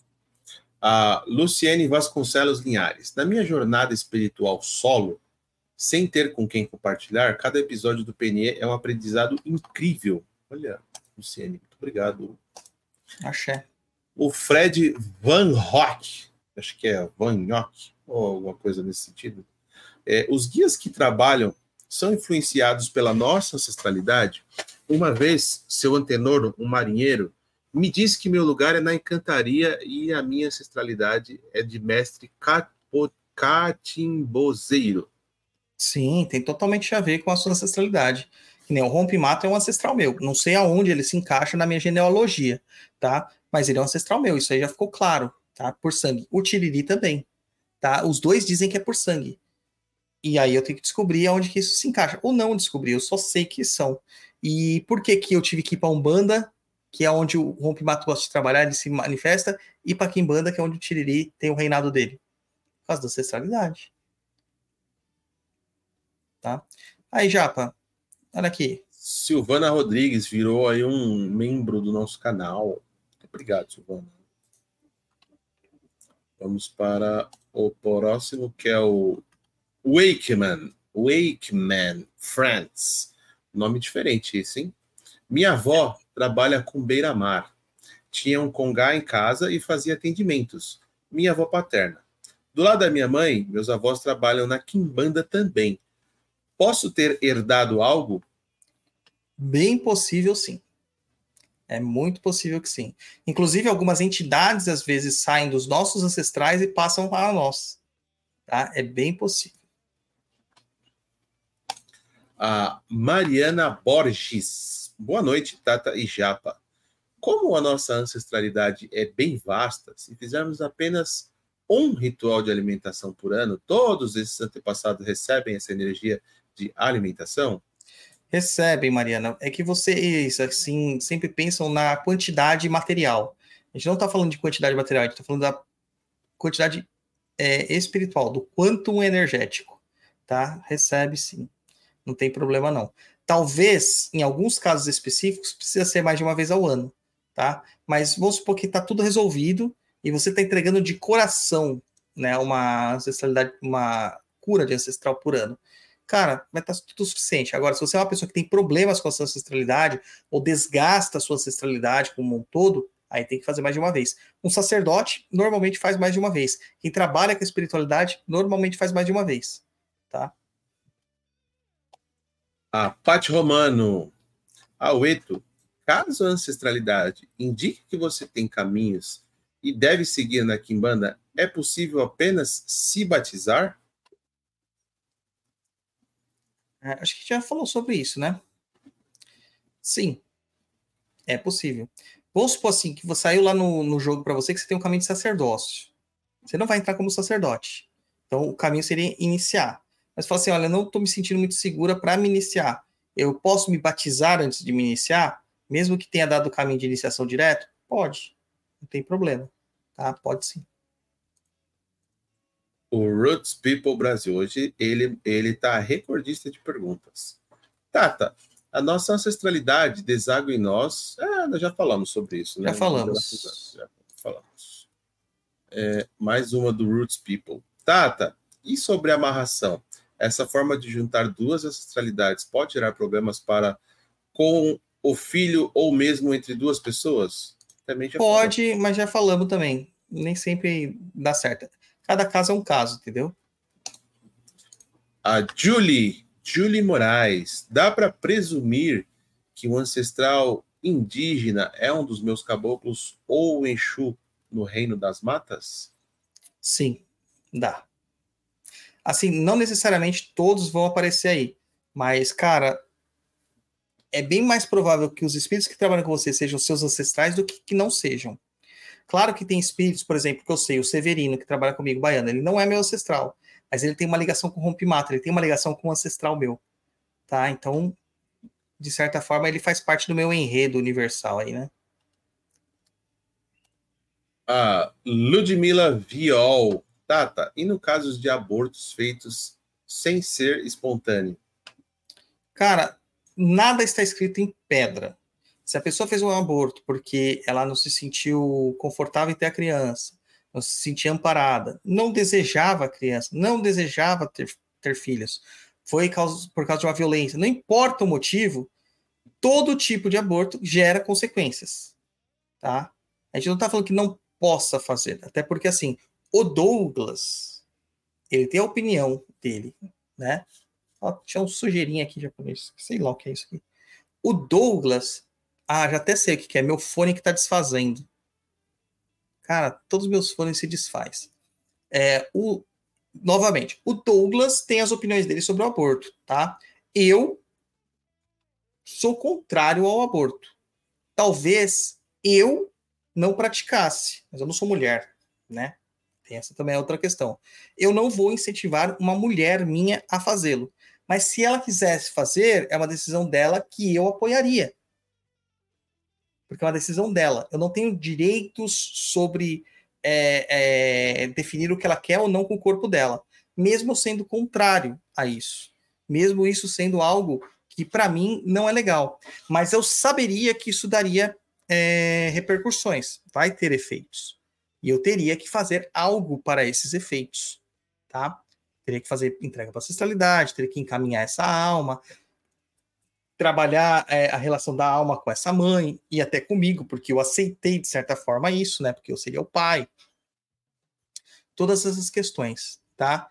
Então, assim, a, quando a gente fala sobre a questão do aborto, nós não falamos que nós devemos ficar contra totalmente, até porque realmente aquilo que o pessoal fala é uma questão de saúde pública, né? Porque o aborto vai acontecer independente disso, porque pessoas ricas sempre vão abortar. Quem morre são as pessoas pobres, que fazem de, de, de jeitos errados. Isso é verdade. A gente não pode fugir com a verdade, independente se a gente tem um posicionamento a favor ou contra do aborto. Tá? É um caso que deveria ser feito por SUS, que deveria ter acesso a, ao sistema de saúde básico, deveria ser liberado, mas sabendo que há uma consequência por trás disso. Porque há. Tá? Sempre vai ter. E quando a gente fala de consequência, no plano da matéria, a gente vai saber que é consequência psicológica, consequência emocional, consequência material. Às vezes, o físico da mulher fica prejudicado, ela não pode ter mais filhos. Agora, tem a consequência espiritual também. Com essa alma que se foi e com as pessoas que fizeram isso. Tem que resolver. Tá? Nada é um inferno de sofrimento eterno. Tem que resolver. Tem jeitos para resolver? Tem. Às vezes é difícil, é penoso? É. Tá? Vai ter que passar por um sofrimento aí durante o tempo? Sim. Mas dá para resolver. Tá? Uh, então, é isso. Tá? E assim, o Japa também é contrário ao aborto, assim como eu. Nós somos contrários ao aborto. Só que é muito difícil a gente decidir pelo outro. Tá? Muito difícil. Próxima japonês. Do, da Fernanda Oliveira Ishirishian. É assim Não, é Shirishan. Shirishian. Lembra do nosso best friend lá que era armênio? Tem que aprender a falar com ele também. Ó. Shirishian. Aoeto Tata. Se o Exu é um ancestral seu, mas não está na sua banda. Isso saiu no meu oráculo. Podemos cuidar desse Exu como um ancestral? Ó, se o Exu é um ancestral seu, mas ele não está na sua banda, podemos cuidar desse Exu como ancestral? Pode. E quando você fizer a entrega para ancestralidade, você vai estar fazendo para ele também. Tem problemas às vezes que aparece assim, ó, você tem que alimentar seu Exu, aparece isso no jogo. Mas também você tem que alimentar sua ancestralidade. O que, que eu recomendo que faça nesse sentido? Vamos alimentar primeiro sua ancestralidade que talvez seu Exu não precisa ser alimentado. E a gente abre de novo o jogo e verifica. A maior parte das vezes, cara, o Exu já está satisfeito com aquela entrega que foi feita para ancestralidade.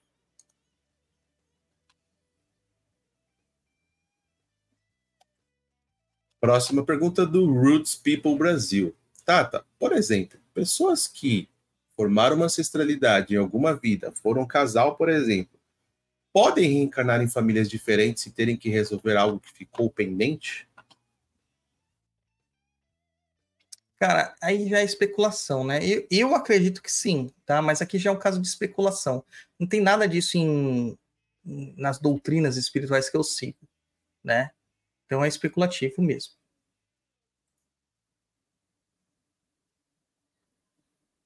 Yuri Branquinho Cristino. Tata, vou visitar o túmulo dos meus avós pela primeira vez. Posso fazer a comida favorita deles e oferecer lá no cemitério? Onde devo deixar a oferenda a eles? A gente é, recomenda que sempre seja deixado no Cruzeiro das Almas. Tá? Ah, não tem Cruzeiro das Almas. Você tem um velário. Deixa no velário. Não tem velário. Deixa em cima do túmulo. Não tem túmulo. Aí você escolhe a árvore mais bonita do cemitério e entrega nos pés dela. Como não tem túmulo? Você está enterrado lá, do Não tem o túmulo lá. Às vezes já foi exumado o corpo, só tem, tipo, a caixinha de ossos, tá ligado? Hum, entendi. Tá. Próxima do Hélio Caixinha Ah, de antes- ossos também conhecida como ossário. Sário. É, o A Hélio. gente já falou do Hélio já. já Superchat a gente falou antes. Tá. A Mariana Favoreto. Tata, no caso de um suicida, a sua ancestralidade também é interrompida? Tanto no caso da pessoa que se suicidou, ou se estiver um suicida na família. Sim, e geralmente são os espíritos que a gente fala que estão inquietos, tá? Não só eles, né? Um espírito que sofreu um acidente, um que foi assassinado, um que, que morreu com, com dificuldades de morrer, né? A gente vai falar assim, em sofrimento, ou que era muito apegado à matéria, ou que tinha problemas com a família. São os espíritos inquietos. Para a próxima pergunta do Tiago Arantes. Quanto à família espiritual, a ancestralidade no âmbito espiritual? Não entendi muito bem essa pergunta. Não entendi também, cara. Se puder explicar aí, eu não tenho nem como responder, porque eu vou falar besteira. Vamos lá, então, para a próxima. Eduardo Iga. Sabendo que há necessidade de um trabalho de ancestralidade é, ainda não feito, começa a cultuar as ancestrais seriam mais perigosos? Não entendi. Como assim, Eduardo? Cultuar os seus ancestrais seriam perigosos? Não entendi, cara. Cultuar os ancestrais é sempre benéfico. A questão de ter um trabalho de ancestralidade pendente não quer dizer que você é, tem que temer sua ancestralidade. Não, muito pelo contrário. Pô, enquanto não resolve do jeito certo, você está pelo menos tentando é, minorar os problemas, né? Próxima da Hanna Costa.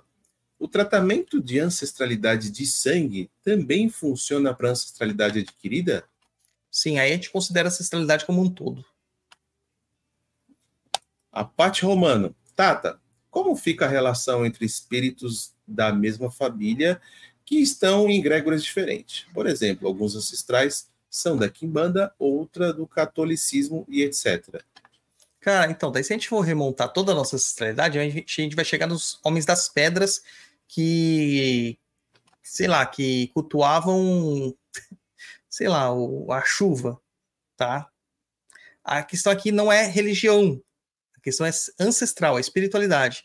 Então, aquilo que nós fizermos vai ser muito bem aceito. A gente só, a gente só tem que ter mais cuidado com os ancestrais mais próximos que têm é, doutrinas religiosas muito bem fundamentadas. Um evangélico, cara, um espírito que morreu evangélico e era um ferrenho evangélico de verdade, não só aquele que ia para a igreja para pegar as menininhas, é, você vai ter que fazer algum ritual em base do, do evangelismo, né? Não adianta. É, além de fazer os trabalhos com, com o alimento da ancestralidade, tá? Então tem que ter mais cuidado com essas pessoas mais próximas. Agora, mais distantes, cara, já se tornou um espírito, um espírito que já se perdeu no tempo e que precisa ser trabalhado energeticamente ou espiritualmente. Eduardo Iga. Partindo desse pensamento, seria correto afirmar que uma pessoa que decide não dar continuidade à linhagem também pode angariar a revolta de seus ancestrais? O senhor já viu caso assim? Já, cara, já. Eu vi um caso de um rapaz que ele queria fazer a operação de mudança, né, de sexo. É, redefinição sexual, né, que é o nome certo. É, e o Exu dele falou que se ele fizesse, ele matava ele. Porque provavelmente, né, é, ia interromper essa linhagem ancestral dele, que ele deveria gerar descendentes. Esse caso é um caso específico, tá? Não acontece com todo mundo. É, é o caso dessa pessoa. Provavelmente essa pessoa precisa gerar descendentes. E a ancestralidade dela quer que ela faça isso. Esse Exu ancestral dele quer que ela faça isso. Eles deveriam ter um acordo sobre isso, tá? Então, precisa. E é independente, né? Se a pessoa ela é homossexual ou heterossexual, a gente está falando de transgênero, é uma outra coisa totalmente diferente. É, é que a, a, talvez, né, isso impediria de acontecer de alguma forma, pelos processos hormonais e tudo mais, né? Porque um homem trans, né, uma mulher trans, na verdade, porque era um homem se redesigna para ser uma mulher, é, ele não tem útero, então ele vai ter que gerar a partir do, do, do processo né, de, de, de, espermatozoide. Talvez vai ter que retirar os testículos, não sei como funciona exatamente, não sou dessa área, uh, ou, ou, eu não sei se eles internalizam isso, mas não vai perder a produção de espermatozoides, então vai se tornar uma pessoa estéril, né? E aí provavelmente deu, deu problemas. Nesse caso específico, tá? Isso não pode ser generalizado. Deixo bem claro isso. Próxima da Lilian Batista. Aueto. Tata, o fato de manipularmos energias com a macumba, isso gera problemas na ancestralidade por, em alguns casos, interferir no livre-arbítrio? Cara, só se você fizer algo que modifica muito a liberdade de outra pessoa. E quando eu digo muito, é muito mesmo. Entendeu? Cara, não, não, não é simples assim. Ah, acendi uma vela e pedi uma ajuda para minha que mexeu, atrapalhou minha ancestralidade. Não, tá? Não é assim não. O Gustavo Borges, Aueto Tata, é, uma pessoa pode ter um quiumba ancestral? Ele pode acompanhar todo o ramo de descendentes? Pode. Pode. Cara, quiumba é uma alma, né? É uma alma. E ele pode ser um ancestral. E pode ser o grande problema da sua ancestralidade. O quiumba. E aí, então, tem que encaminhar o quiumba. Ou transformar o quiumba em um Exu com o tempo, né? O Tiago Guedes mandou aí um super sticker de 10 reais e mandou Tatas e Lauapanzo. Ancestrais corintianos merecem ser cultuados? Tenho problemas com isso. O umbral não é merecido nesse caso? Os corintianos são os melhores para serem. Não, o corintiano quase não tem problema ancestral.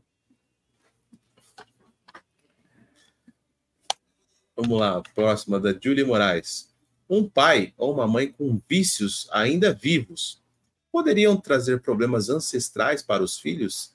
E caso o pai ou a mãe morra com tais vícios, também poderia causar problemas? Podem. Inclusive, tem casos em que a pessoa tem doenças inexplicáveis. E que, por exemplo, um fumante teria. Mas a pessoa nunca fumou na vida. É, é ancestralidade. É alimento ancestral.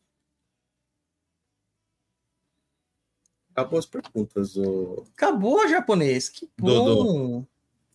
Acabaste as perguntas. Bom, japonês. Fico tão feliz quando a gente. Nosso programa só fica com duas horas, então mais fácil para editar. Maravilha. Mas ainda tem o Senta que lá vem a macumba, né, japonês? Manda, manda. É... Ah, tem uma outra pergunta aqui do Beberto Daros. Aqui, ó. Vou te mandar aí você ler já, porque a minha voz não vai, não vai para frente. Como não? Como não? Vamos lá. É... O quanto a geografia influencia na presença da ancestralidade nas nossas vidas? Por exemplo, se eu mudar para o Japão hoje e meu filho ficar aqui, posso voltar um dia para o Brasil e acompanhar um descendente dele? A distância influencia ou não faz diferença nenhuma? Eu vou citar uma coisa aqui que eu pego muito na mesa de jogo com pessoas que moram em outros países. Nasceram no Brasil e moram em outros países. Todas têm problema de ancestralidade. Porque a ancestralidade está na nossa terra, no chão que nós nascemos, naquilo que nós comemos. com a energia que nós nos alimentamos. Quando ela está em outro chão, a energia é diferente lá. Não tem os ancestrais dela lá. Ah, mas eu sou descendente de portugueses. Cara, é totalmente diferente. Tá? E aí você precisa fazer um trabalho de ancestralidade periódico para manter tudo equalizadinho. Tá? Tem essas questões também. É uma coisa bem complexa, tá? E no caso dele, ele está falando assim que se ele voltar para o Brasil como um espírito, tudo bem, o espírito não está limitado ao espaço geográfico. Uma divindade está, né? Algumas divindades, não todas, mas é, um espírito não está. Então ele pode ir e vir conforme lhe aprouver, tá? Aí, ó. Este caso do mascote é um típico caso de, de ancestralidade. Que ele perdeu a vontade, tá totalmente desapareceu, tá difícil buscar os objetivos. Provavelmente ele tem alguma, algum pau ancestral aí. Tá? É... é isso, né, japonês? Vamos pro centro que lá vem a macumba? Bora, let's bora.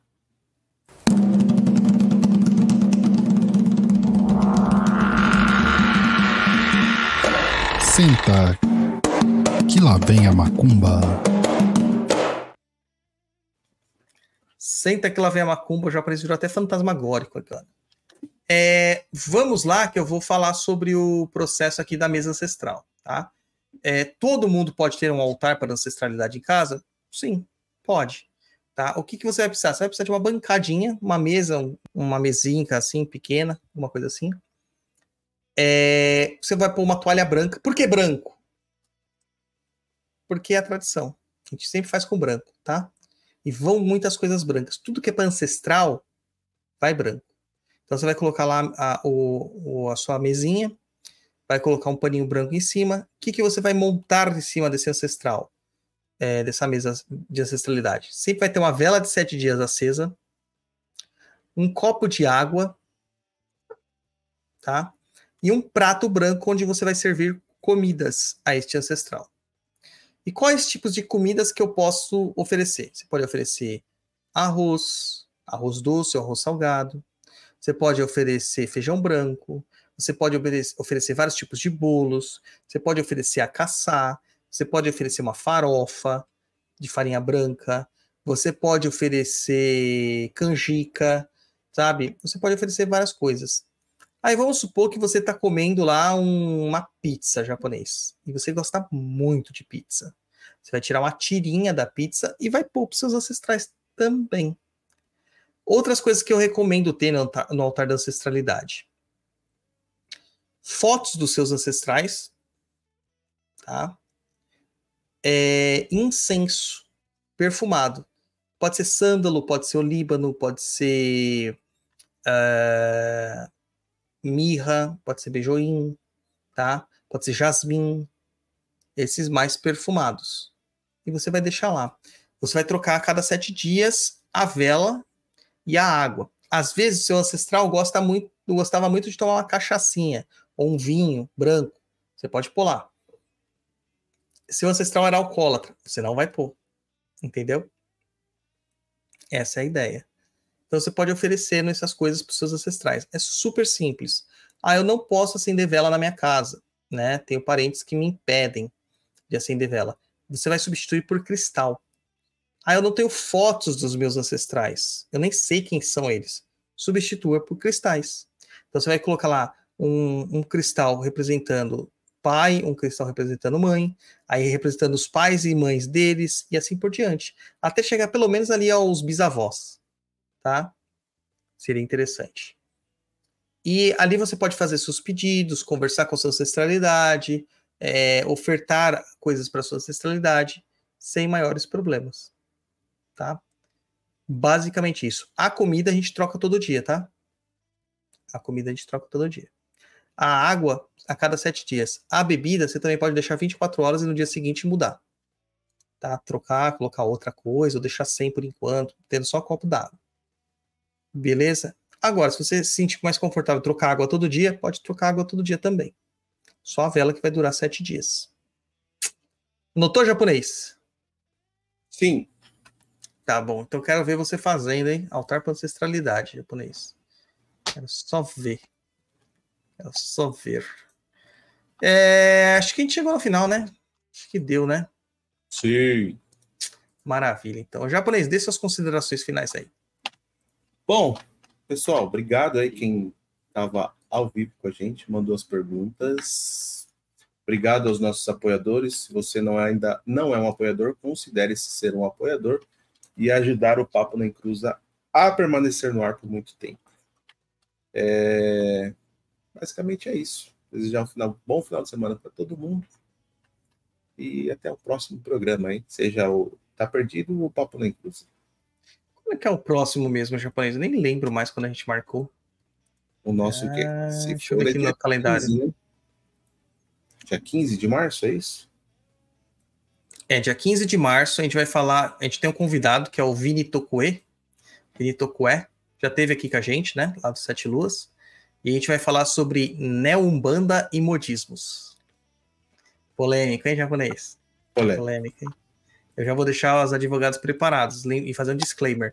Tudo que for falado nesse programa é a opinião do Vinícius, não é a minha. Tá? A gente só é um meio de divulgação de inteligência, de conhecimento. é foda, né? Tem que fazer disclaimer agora, cara. Mas é isso aí, é isso aí. É, então já temos um encontro marcado. Temos também o CovaCast, cara. Também tá marcado pro dia. Deixa eu ver o calendário aqui. Dia 22 de março. Tá? A gente vai falar sobre seguinte. Hermetismo e Kimbanda. Tá? Esse é um programa top, top, top da balada. Gente, muito obrigado por tudo aí. Não se esqueçam do Perdido EAD, sua plataforma de cursos, onde você aprende tudo aquilo que precisa sobre espiritualidade. Hoje, muitas pessoas vieram me perguntar sobre o oráculo de dados, oráculo das sete linhas, né? É, o, o curso de firmezas de Umbanda. Recomendo que vocês façam todos, todos, todos, todos. Não só o ataque e defesa mágica, que é um, o maior sucesso da nossa plataforma, mas tem um que é fantástico, que é o limpezas e proteção de ambiente, proteção e limpeza de ambiente, que também é fantástico para você fazer aí, tá certo? E além disso, tem lá o Caminhos do Maitá. E quem completar o Caminhos do Maitá abre a oportunidade para fazer o Caminhos, né, da Calunga, que é, tem o tem o pré-requisito de ter completado o Caminhos do Maitá. Tá bom? Que tem muita magia de mão esquerda lá no Caminhos da Calunga. Certo? Beleza, japonês? Beleza. Então vamos nessa. Muito obrigado a todos. Saravá e até a próxima.